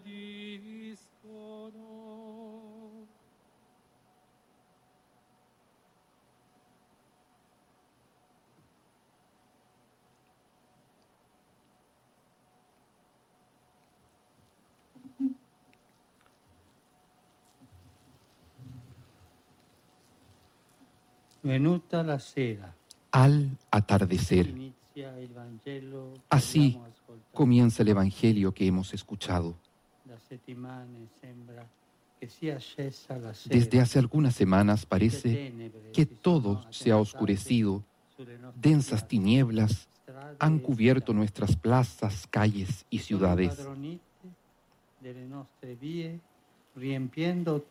Se fueron adueñando de nuestras vidas, llenando todo de un silencio que ensordece y un vacío desolador que paraliza todo a su paso.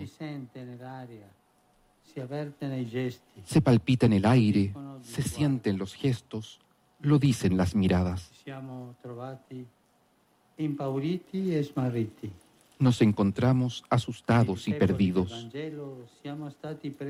Al igual que los discípulos del Evangelio, e nos sorprendió una tormenta inesperada y furiosa. Nos dimos cuenta de que estábamos en la misma barca, todos frágiles y desorientados, e pero al mismo tiempo importantes y necesarios, todos llamados a rezar jun- remar juntos, todos necesitados de confortarnos mutuamente. En esta barca estamos todos, todos, como esos discípulos que hablan con una única voz y con angustia dicen, estamos perdidos. También nosotros nos damos cuenta que no podemos seguir cada uno por nuestra cuenta, sino solo juntos.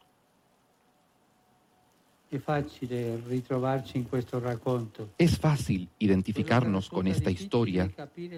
Lo di difícil es entender la actitud de Jesús. Mientras los discípulos naturalmente están alarmados y desesperados, Él permanece en la popa, en la parte de la barca que primero se hunde. ¿Y qué hace? A pesar del ajetreo, duerme tranquilo y confiado en el Padre. Es la única vez en el Evangelio que Jesús aparece durmiendo. Después que lo despiertan y que calmara el viento y las aguas, se dirige a los discípulos con un tono de reproche. ¿Por qué tenéis miedo? ¿Aún no tenéis fe? Cerchiamo di comprendere Tratemos de entenderlo. ¿En qué consiste la falta de fe de los discípulos que se contrapone a la confianza de Jesús? Ellos no habían dejado de creer en Él. De hecho, lo invocaron. Pero veamos cómo lo ¿no te invocan. Maestro, ¿no te importa que estemos perdidos? No te importa. Pensano che Gesù si Pensaron que Jesús se desinteresaba de ellos, que no les prestaba atención. Entre nosotros, en nuestras familias, lo que más duele es "Non ti cuando importa di me". escuchamos decir, es que no te importo. Es una frase que lastima y desata tormentas en el corazón.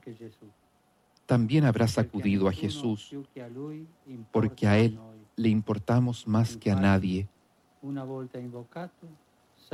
De hecho, una vez invocado, salva a sus discípulos desconfiados. La tempestad desenmascara nuestra vulnerabilidad y deja al descubierto. esas falsas y superfluas seguridades con las que habíamos construido nuestras agendas, nuestros proyectos, rutinas y prioridades. Nos muestra cómo habíamos dejado dormido y abandonado lo que alimenta, sostiene y da fuerza a nuestra vida y a nuestra comunidad. La tempesta pone allo scoperto La tempestad pone al descubierto todos los intentos de encajonar y olvidar lo que nutrió el alma de nuestros pueblos. Todas esas tentativas de anestesiar con aparentes rutinas salvadoras, incapaces de apelar a nuestras raíces y evocar la memoria de nuestros ancianos, privándonos así de la inmunidad necesaria para hacer frente a la adversidad.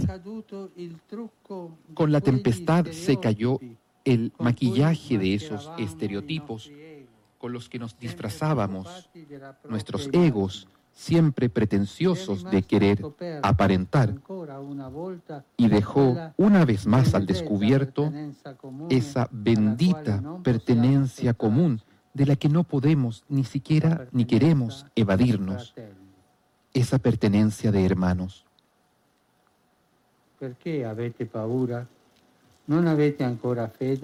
¿Por qué tenéis miedo? ¿Aún no tenéis fe? Señor, esta tarde tu palabra nos interpela y se dirige a todos en este nuestro mundo que tú amas más que nosotros. Hemos avanzado rápidamente, sintiéndonos fuertes y capaces de todo, codiciosos de ganancias, nos hemos dejado absorber por lo material y trastornar por la prisa. No nos hemos detenido ante tus llamadas, no nos hemos des- despertado ante guerras e injusticias planetarias, no hemos escuchado el grito de los pobres y de nuestro planeta gravemente enfermo. Hemos continuado imperturbables, pensando en mantenernos siempre sanos en un mundo enfermo. Ahora mientras estamos en mares agitados, te suplicamos, despierta, Señor. Perché avete paura? Non avete ancora fede? ¿Por qué tenéis miedo? ¿Aún no tenéis fe? El Señor nos dirige una llamada, una llamada a la fe, que no es tanto creer que tú existes, sino ir hacia ti y confiar en ti. En esta cuaresma resuena tu llamado urgente. Convertíos, volved a mí de todo corazón. Nos llamas a tomar este tiempo de prueba como un momento de opción. No es el momento de tu juicio, sino de nuestro juicio. El tiempo para elegir entre lo que cuenta verdaderamente y lo que pasa, para separar lo que es necesario de lo que no lo es. Es el tiempo de restablecer el rumbo de la vida hacia ti, Señor, y hacia los demás. Viaggio Y podemos mirar a tantos compañeros de viaje que son ejemplares, pues ante el miedo han reaccionado dando la propia vida. Es la fuerza operante del Espíritu derramada y plasmada en valientes y generosas entregas.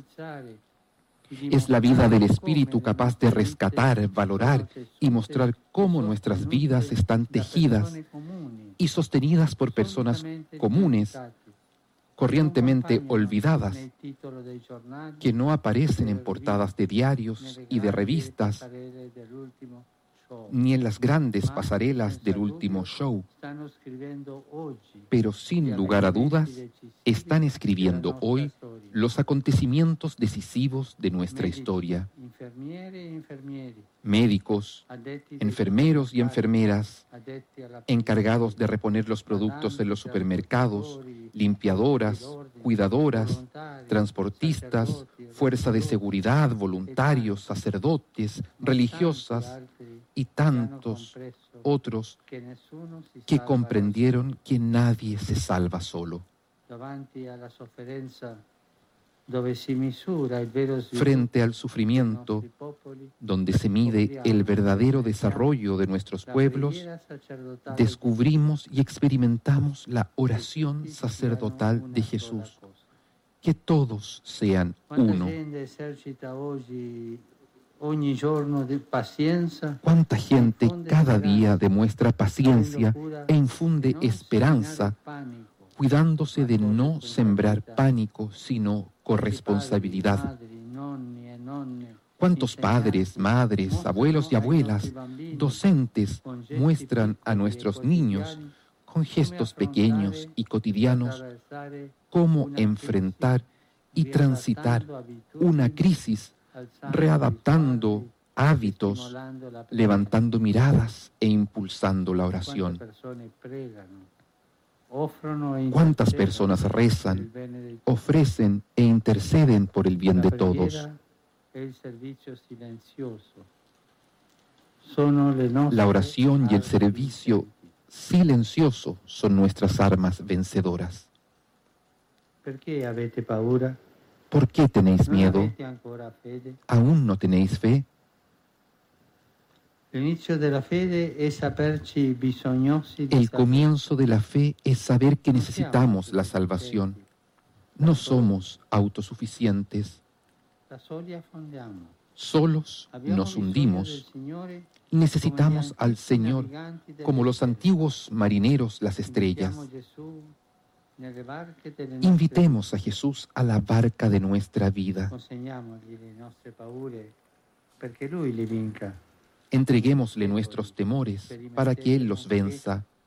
Al igual que los discípulos, experimentaremos que con Él a bordo no se naufraga, porque esta es la fuerza de Dios, convertir en algo bueno todo lo que nos sucede, incluso lo malo. Él trae serenidad en nuestras tormentas, porque con Dios la vida nunca muere. Il Signore ci interpella e in mezzo El Señor nos tempesta interpela y en medio de nuestra tormenta nos invita a despertar y activar esa solidaridad y esperanza capaz de dar solidez, contención y sentido a estas horas donde todo parece naufragar.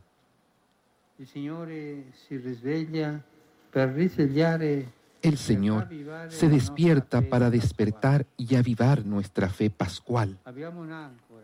Tenemos un ancla. En su cruz hemos sido salvados. Tenemos un timón. En su cruz hemos sido rescatados. Tenemos una esperanza. En su cruz hemos sido sanados y abrazados para que nadie ni nada nos separe de su amor redentor. En medio del aislamiento donde estamos sufriendo la falta de los afectos y de los encuentros, experimentando la carencia de tantas cosas, escuchamos una vez más el anuncio que nos salva. Ha resucitado. Y vive a nuestro lado. El Señor nos la interpela desde su cruz a reencontrar la vida que nos espera, a mirar a aquellos que nos reclaman, a potenciar, reconocer e incentivar la gracia que nos habita. No apaguemos la llama humeante que nunca enferma. Y dejemos que reavive la esperanza. Abrazar su cruz es animarse a abrazar todas las contrariedades del tiempo presente, abandonando por un momento nuestro afán de omnipotencia y posesión para darle espacio a la creatividad que solo el Espíritu es capaz de suscitar. Es animarse a motivar espacios donde todos puedan sentirse convocados y permitir nuevas formas de hospitalidad, de fraternidad y de solidaridad. En su cruz hemos sido salvados para hospedar la esperanza y dejar que sea ella quien fortalezca y sostenga todas las medidas y caminos posibles que nos ayuden a cuidarnos y a cuidar. Abrazar al Señor para abrazar la esperanza. Esta es la fuerza de la fe que libera del miedo y da esperanza. ¿Por qué avete paura? ¿Por qué tenéis miedo? ¿Aún no tenéis fe? E Queridos hermanos y hermanas, desde este lugar que narra la fe pétrea de Pedro, esta tarde me gustaría confiarlos a todos al Señor a través de la intercesión de la Virgen, salud de su pueblo, estrella del mar tempestuoso, de esta columnata que abraza a Roma y al mundo, desciende sobre vosotros como un abrazo consolador la bendición de Dios. Señor, bendice al mundo, da salud a los cuerpos y consuela los corazones. Nos pides que no sintamos temor, pero nuestra fe es débil, Señor, y tenemos miedo. Pero tú, Señor, no nos abandones a merced de la tormenta. Repites de nuevo, no tengáis miedo. Y nosotros, junto con Pedro, descargamos en ti todo nuestro agobio, porque sabemos que tú nos cuidas.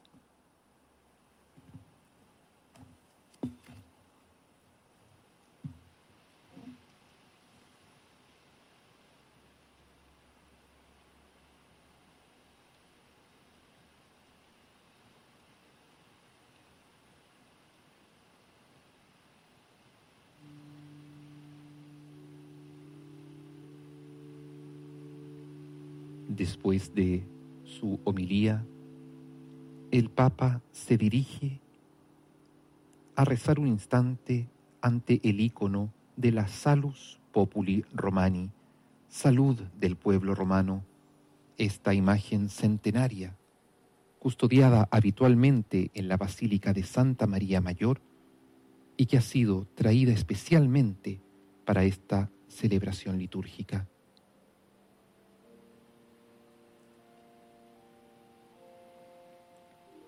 Es la misma imagen a la que recurre el Papa cada vez que parte a un viaje apostólico fuera del Vaticano, una devoción personal del Papa que hoy comparte con toda la humanidad, invocando la maternal intercesión de María por la salud del mundo.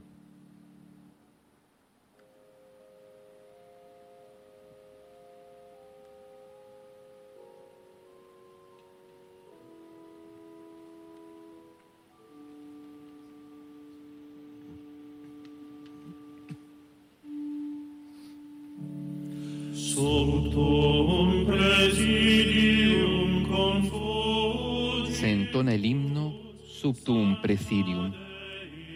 Bajo tu amparo nos acogemos. Santa Madre de Dios, no desoigas la oración de tus hijos necesitados. Líbranos de todo peligro, oh siempre Virgen, gloriosa y bendita.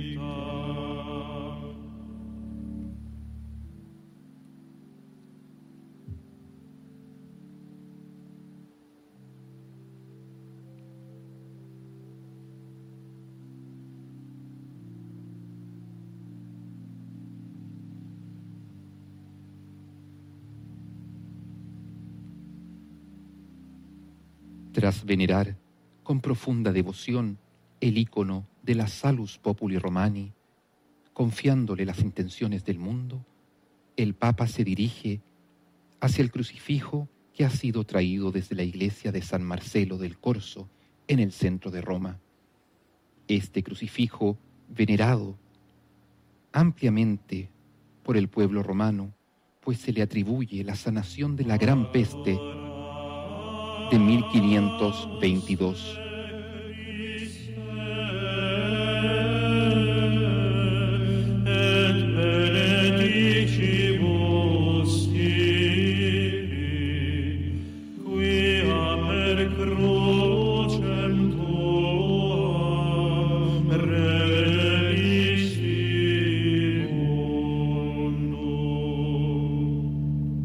Te adoramos y te bendecimos, oh Cristo, oh cruz, de quien pendió la salvación del mundo.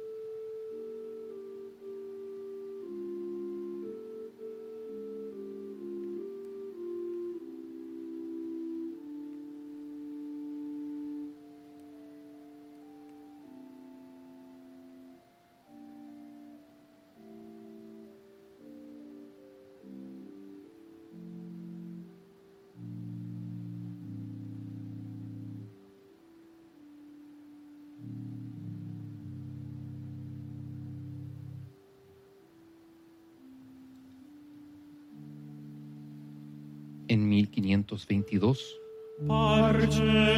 este Cristo recorrió la ciudad de Roma y se le atribuye la sanación de la gran peste.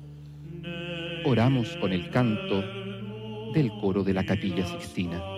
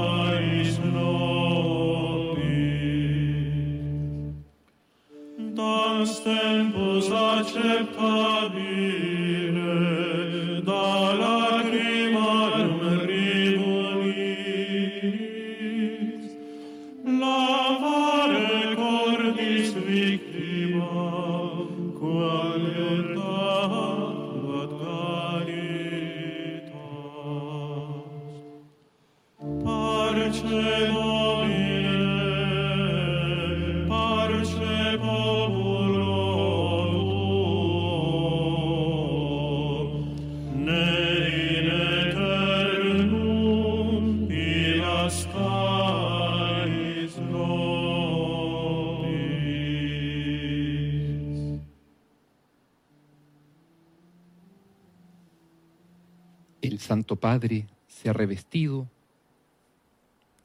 para hacer esta adoración al Santísimo, mientras la custodia es posicionada sobre el altar, conteniendo la hostia santa, el Santísimo Sacramento, en quien los católicos reconocemos la verdadera presencia de Jesucristo. Frente al Papa, y a través de los medios de comunicación ah. el Santísimo Sacramento del altar.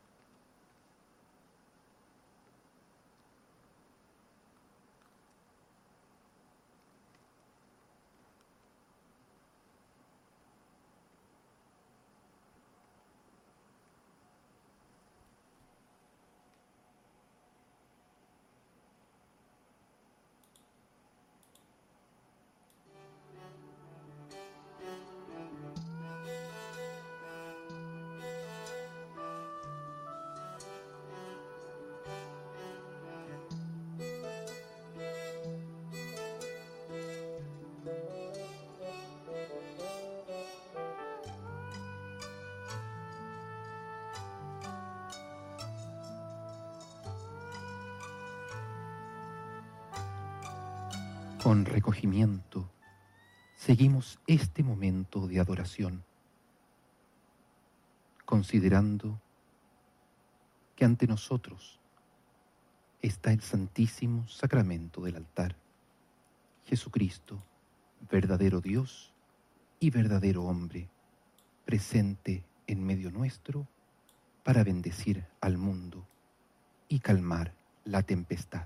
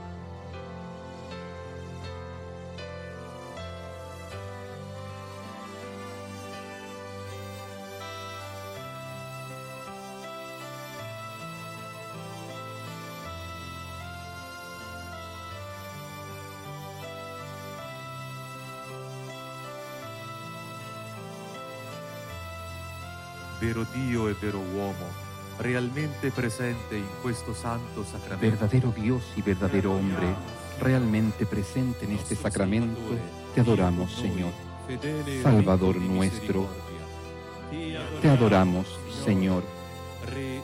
Rey y Señor de la creación y de la historia, te adoramos, Señor. Vencedor del pecado y de la muerte, amigo del hombre, resucitado y vivo a la derecha del Padre, te adoramos,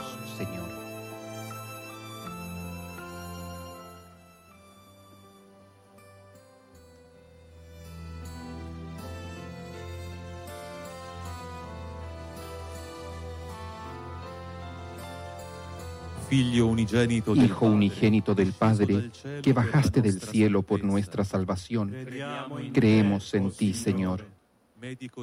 Médico celestial, que te inclinas ante nuestra miseria, creemos en, te- en ti, Señor. Cordero inmolado, que te ofreces para rescatarnos del mal. Creemos en ti, Señor, buon pastore, buen pastor, que das la vida por el rebaño que amas.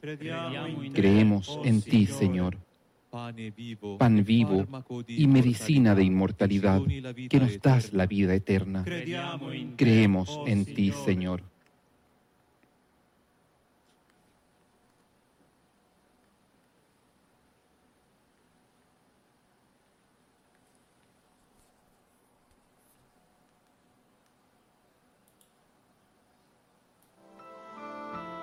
Del poder de Satanás y de las seducciones del mundo, líbranos, Señor, del orgullo y de la presunción de poder prescindir de ti.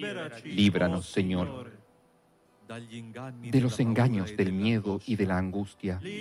Líbranos, Señor, de la incredulidad y de la desesperación. Líbranos, Señor, de la dureza de corazón y de la incapacidad de amar. Líbranos, Señor.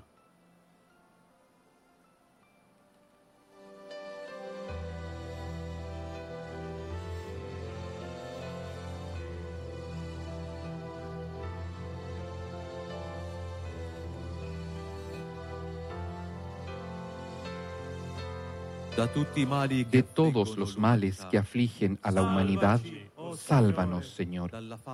Del hambre, de la escasez y del egoísmo, sálvanos, Señor. De las enfermedades, de las epidemias y del miedo del hermano, sálvanos, Señor. De la locura devastadora, de los intereses despiadados y de la violencia, sálvanos, Señor. De los engaños, de la información maligna y de la manipulación de las conciencias, sálvanos, Señor.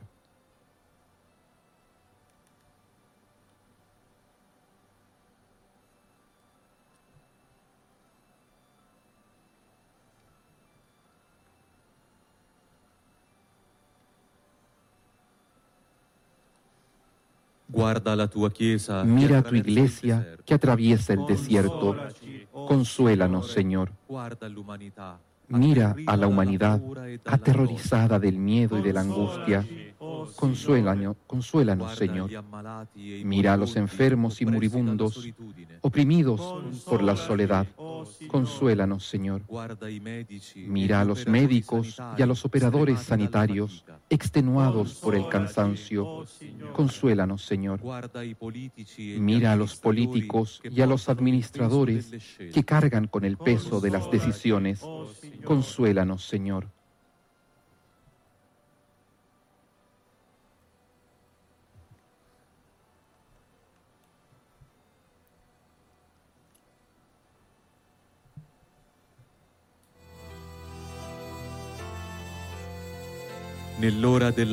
En la hora de la prueba y de la desorientación, danos tu espíritu, Señor.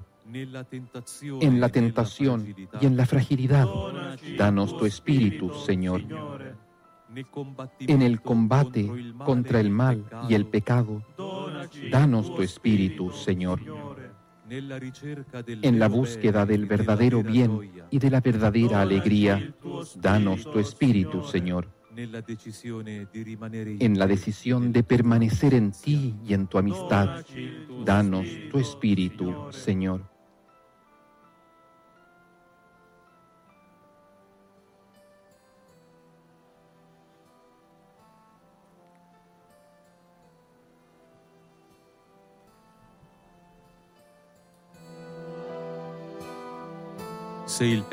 Si el pecado, nos oprime, ábrenos a la esperanza, Señor. Si el odio nos cierra el corazón, ábrenos a la esperanza, Señor. Si el dolor nos visita, ábrenos a la esperanza, Señor. Si la indiferencia nos angustia, ábrenos a la esperanza, Señor. Si la muerte nos aplasta, ábrenos a la esperanza, Señor.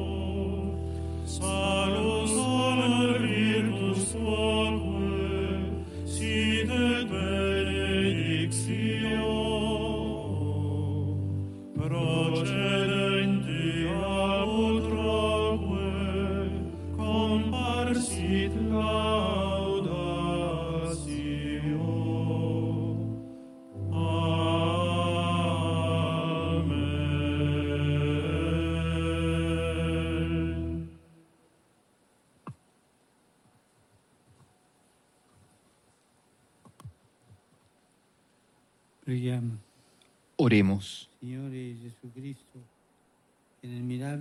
Señor Jesucristo, que en el admirable sacramento de la Eucaristía nos dejaste el memorial de tu Pascua, haz que adoremos con viva fe el santo misterio de tu cuerpo y de tu sangre, para experimentar constantemente en nosotros los frutos de tu redención.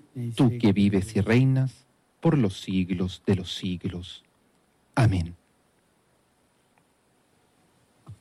El cardenal Angelo Comastri, arcipreste de la Basílica de San Pedro, lee la fórmula para la indulgencia.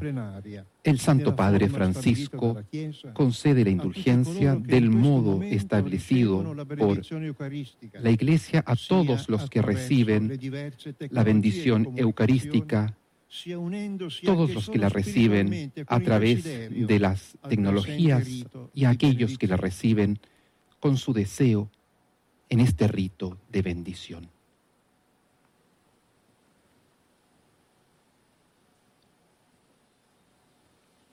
Dispongamos nuestros corazones para acoger la bendición con el santísimo sacramento del altar, impartida de modo extraordinario por el Santo Padre Francisco y que llega a todo el mundo, a todos quienes quieran acogerla.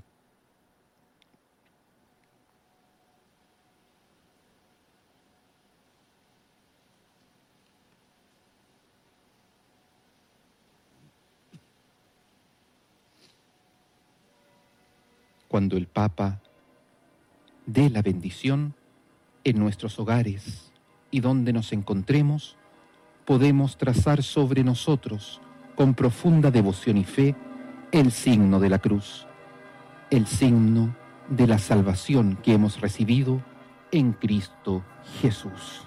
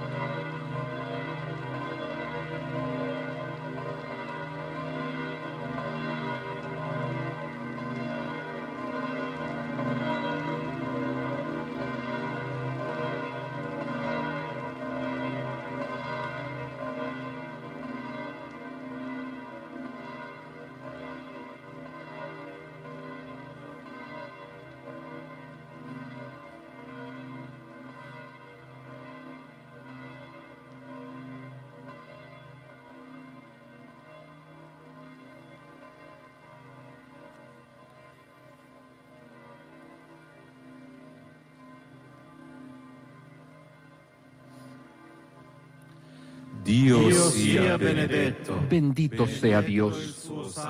Bendito sea su santo nombre. Bendito sea Jesucristo, verdadero Dios y verdadero hombre. Bendito sea el nombre de Jesús. Bendito sea su sagrado corazón. Bendita sea su preciosísima sangre. Bendito sea Jesús en el santísimo sacramento del altar. Bendito sea el Espíritu Santo, Paráclito. Bendita sea la excelsa Madre de Dios, María Santísima. Bendita sea su santa e inmaculada concepción. Bendita sea su gloriosa asunción. Bendito sea el nombre de María, Virgen y Madre. Bendía, bendito sea San José, su casto esposo. Bendito sea Dios en sus ángeles y en sus santos.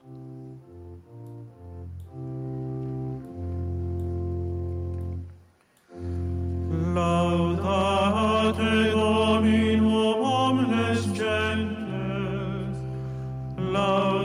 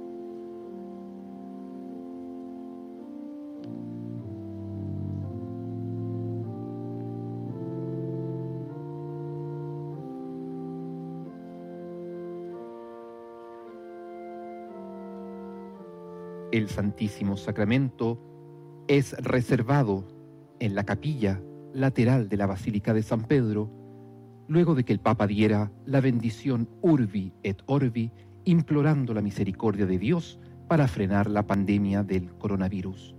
Los invitamos a permanecer en oración todos estos días, unidos a las intenciones del Santo Padre, cuidándonos unos a otros de no contagiarnos y no contagiar a los demás. Agradecemos a quienes nos han acompañado a través de las distintas plataformas de vaticannews.va en español, a quienes nos han acompañado a través de YouTube y Facebook y a quienes se han unido en esta oración. Un saludo especial a aquellos que padecen en estos momentos la enfermedad, a quienes los cuidan y a todas aquellas personas que están incluso poniendo sus vidas en riesgo porque podamos seguir como humanidad funcionando y viviendo como sociedad.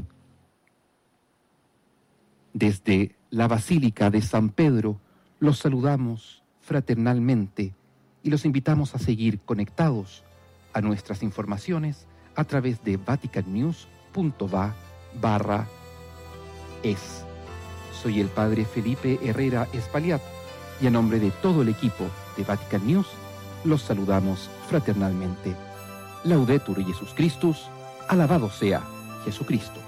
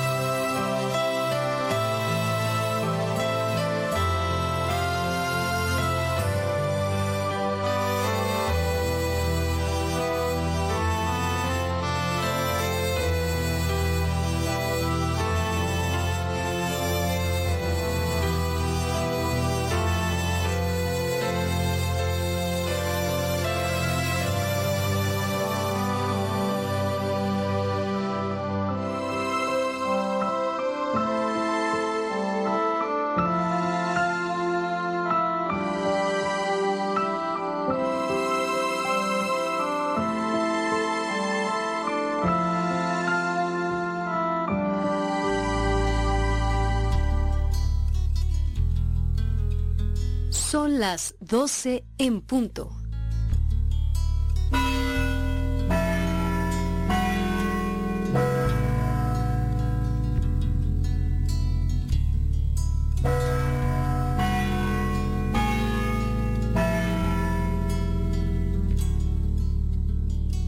En el nombre del Padre, del Hijo y del Espíritu Santo. Amén.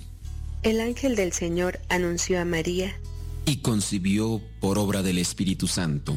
Dios te salve María, llena eres de gracia, el Señor es contigo, bendita eres entre todas las mujeres, y bendito es el fruto de tu vientre Jesús. Santa María, Madre de Dios, ruega por nosotros pecadores, ahora y en la hora de nuestra muerte. Amén. He aquí la esclava del Señor. Hágase en mí según tu palabra. Dios te salve María, llena eres de gracia, el Señor es contigo, bendita eres entre todas las mujeres, y bendito es el fruto de tu vientre Jesús. Santa María, Madre de Dios, ruega por nosotros pecadores, ahora y en la hora de nuestra muerte. Amén. Y el Verbo se hizo carne, y habitó entre nosotros. Dios te salve María, llena eres de gracia, el Señor es contigo, bendita eres entre todas las mujeres, y bendito es el fruto de tu vientre Jesús. Santa María, Madre de Dios, ruega por nosotros pecadores, ahora y en la hora de nuestra muerte. Amén.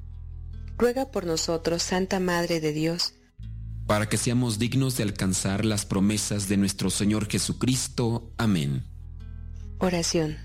Te suplicamos, Señor, que derrames tu gracia en nuestras almas, para los que por el anuncio del ángel hemos conocido la encarnación de tu Hijo Jesucristo, por su pasión y cruz, seamos llevados a la gloria de su resurrección. Por el mismo Jesucristo nuestro Señor. Amén. En el nombre del Padre, del Hijo y del Espíritu Santo. Amén.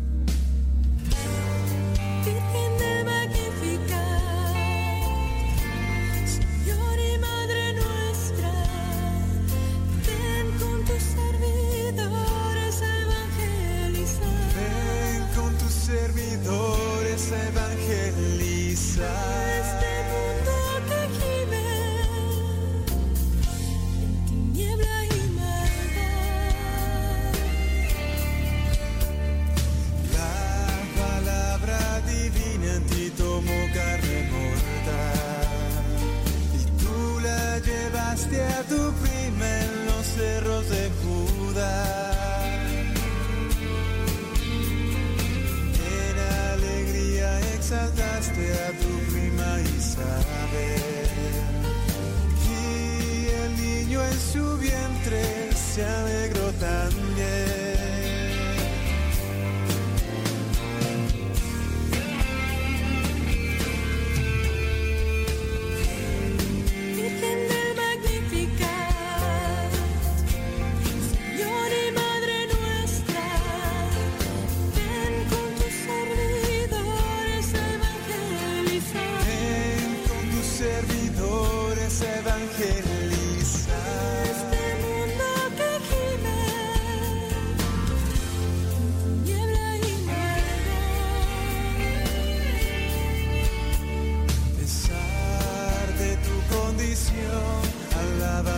Señor.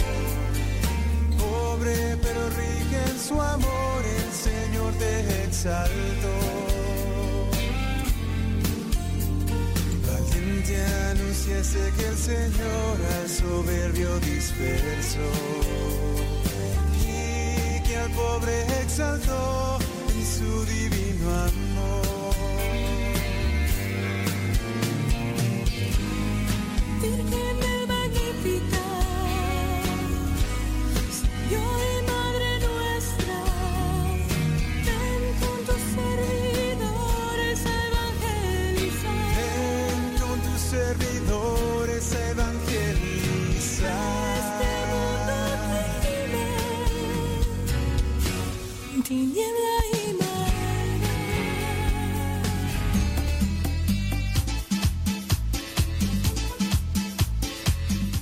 Bueno, pues ya está ahí la bendición Urbi et Orbi. Y fue una bendición con el Santísimo. Y para los que nos dispusimos y todo, pues ahí, ahí conectados. All right, all right. Bueno, pues ya son cinco minutos después de la hora. Cinco minutos después de la hora. Ahora les invitamos a que se pasen los que están en YouTube y en Facebook que se pasen a Radio Cepa. Ahora que si no se quieren pasar, pues quédense ahí en YouTube y en, Face y en Facebook. Ya no vamos a transmitir por ahí porque alguien ayer preguntaba y decía, "¿Y pero por qué nos dices que nos pasemos a Radio Cepa? Porque ya no voy a transmitir ahorita. Ahorita se corta la transmisión en YouTube y en Facebook. Pásale a Radio Cepa. ¿Pero por qué? ¿Por qué? Pásenle a Radio Cepa porque ya no voy a transmitir por Facebook y YouTube. Ya. Eh, ¿Se entiende o no se entiende? ¿Pero por qué? Ay. Bueno, está bien. Quédense ahí. qué- Quédense ahí, pues en Facebook, en YouTube. Ahorita en un minuto más, dos minutos, voy a cortar la transmisión en YouTube y a ver qué escuchas. ¿Eh? Pero, pero, ay, ya. Ya. No se puede dialogar, no se puede dialogar. Acabamos de hacer oración, una hora santa, rezo y... Ay, no, ilumínanos, Señor, ilumínanos. Ya nos vamos. Pero... Ahorita viene Lío Misionero por Radio Cepa. Pásale. Porque ya voy a desconectar YouTube y Facebook. Ya voy a desconectar YouTube y Facebook. Pero si tú quieres seguir escuchando, pásate a Radio Cepa. Ponle ahí en el Google Radio Cepa. Ponle Radio Cepa. Y ya. Ahí te conectas. Viene ahorita lo que es lío misionero. Después viene el Evangelio de hoy explicado por Fernando Casanova. Después viene Fray Nelson Medina explicando también el Evangelio. Y también yo voy a explicar el Evangelio. Claro, claro. Mira, Fabi Nutrition dice que ella sí, se va a pasar a Radio Cepa, porque ella, ella sí, ella sí entiende. Ella sí entiende. Hay otras personas que no entienden. No, no entienden, pero... En fin. Vámonos. Lío misionero. ¿Listos, muchachos? Sí, sí, sí, sí. Yo, yo, yo sé, yo sé, yo sé. Vámonos pues. Ahí viene el hermano Lalo. Ya no sé si va a estar el hermano Ramón. Pero ahí viene el hermano Lalo. Y a veces el eh, hermano Ramón. Órale pues.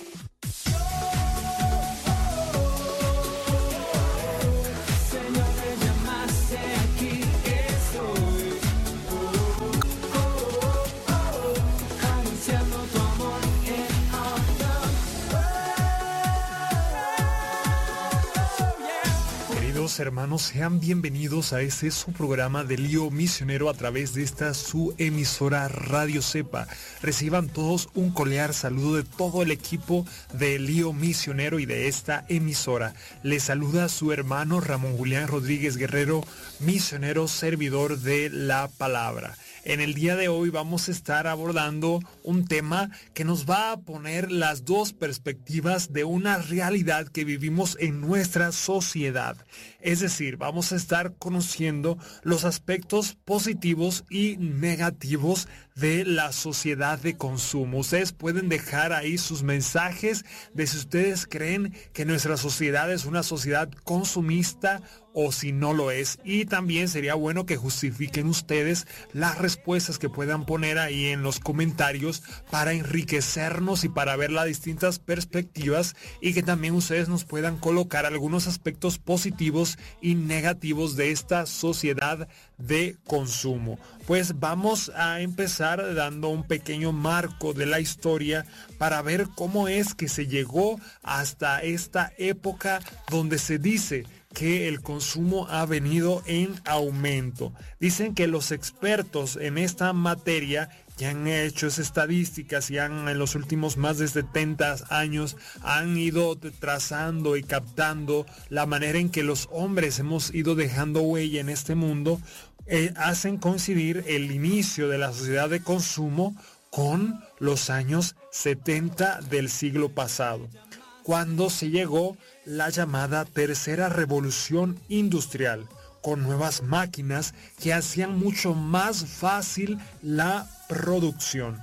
Es aquí donde inicia una nueva etapa en la historia, en la cual, como aumenta la producción, se necesita más consumidores que trabajadores. Entonces aquí fue donde empezó a desestabilizarse un poco la situación en la sociedad. De hecho, en esos días pasados estábamos haciendo unos muebles en la carpintería aquí en el seminario y en una de esas visitas que nos hace nuestro fundador, el padre Luis Butera, pues él hacía esta comparación. Dice, no, ahorita todo es fácil, porque si quieres cortar una tabla, una máquina, ¡fum! rápido se corta. Si quieres cantear, es decir, dejarla derechita de los lados una tabla, ¡fum! Pasas una máquina y ya. Y así nos decía, ustedes todo lo tienen fácil ahora. Porque él comentaba que en sus tiempos, allá por los años 40, 50, dicen no, los carpinteros todo era a mano. Si tenían que cortar en la tabla era con el serrucho. Si tenía que cambiar alguna madera era con la lija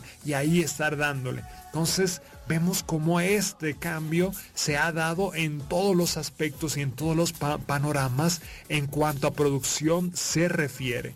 Y pues esto pues ha llevado a que haya un aumento de consumo y haya menos trabajadores. Es decir, para la parte de los trabajadores, pues esto ha afectado gravemente porque ha ido de más a menos. Entonces ahora pasamos a otro ámbito que son los medios de comunicación que se dan a la tarea de alentar el consumo magnificando exageradamente los productos que promueven. Esa también es otra realidad que podemos nosotros contratar en nuestros días. Abrimos cualquier página, cualquier red social, abrimos cualquier video o a veces hasta nuestros mismos móviles constantemente nos están bombardeando con promociones de si no quieres cambiarte a esa compañía, que si no quieres consumir esto, que si no quieres un servicio de aquello. Entonces los medios de comunicación también se han dado a la tarea de promocionar, de hacer ver necesidades que muchas veces no se dan. Y a veces es tanto el asedio de estos medios de comunicación promocionándonos cosas para que nosotros las consumamos que vamos cayendo fácilmente en las redes del consumismo. Porque vemos un anuncio y decimos, ay, a lo mejor esto me interesa y me sea funcional, ¡pum!, lo compro. Otro anuncio, lo mismo. Otro de esto, otro de lo otro. Entonces hay que estar también muy atentos a todo este bombardeo que recibimos a diario. Yo creo que todos somos víctimas de ese bombardeo mediático con la finalidad de que nosotros vayamos a consumir algo. También algo que ha cambiado en estos últimos años, pues también es la rapidez con la que se realiza el trabajo. Hoy queremos todo para allá, todo rápido. Y las máquinas pues han ayudado bastante a esto.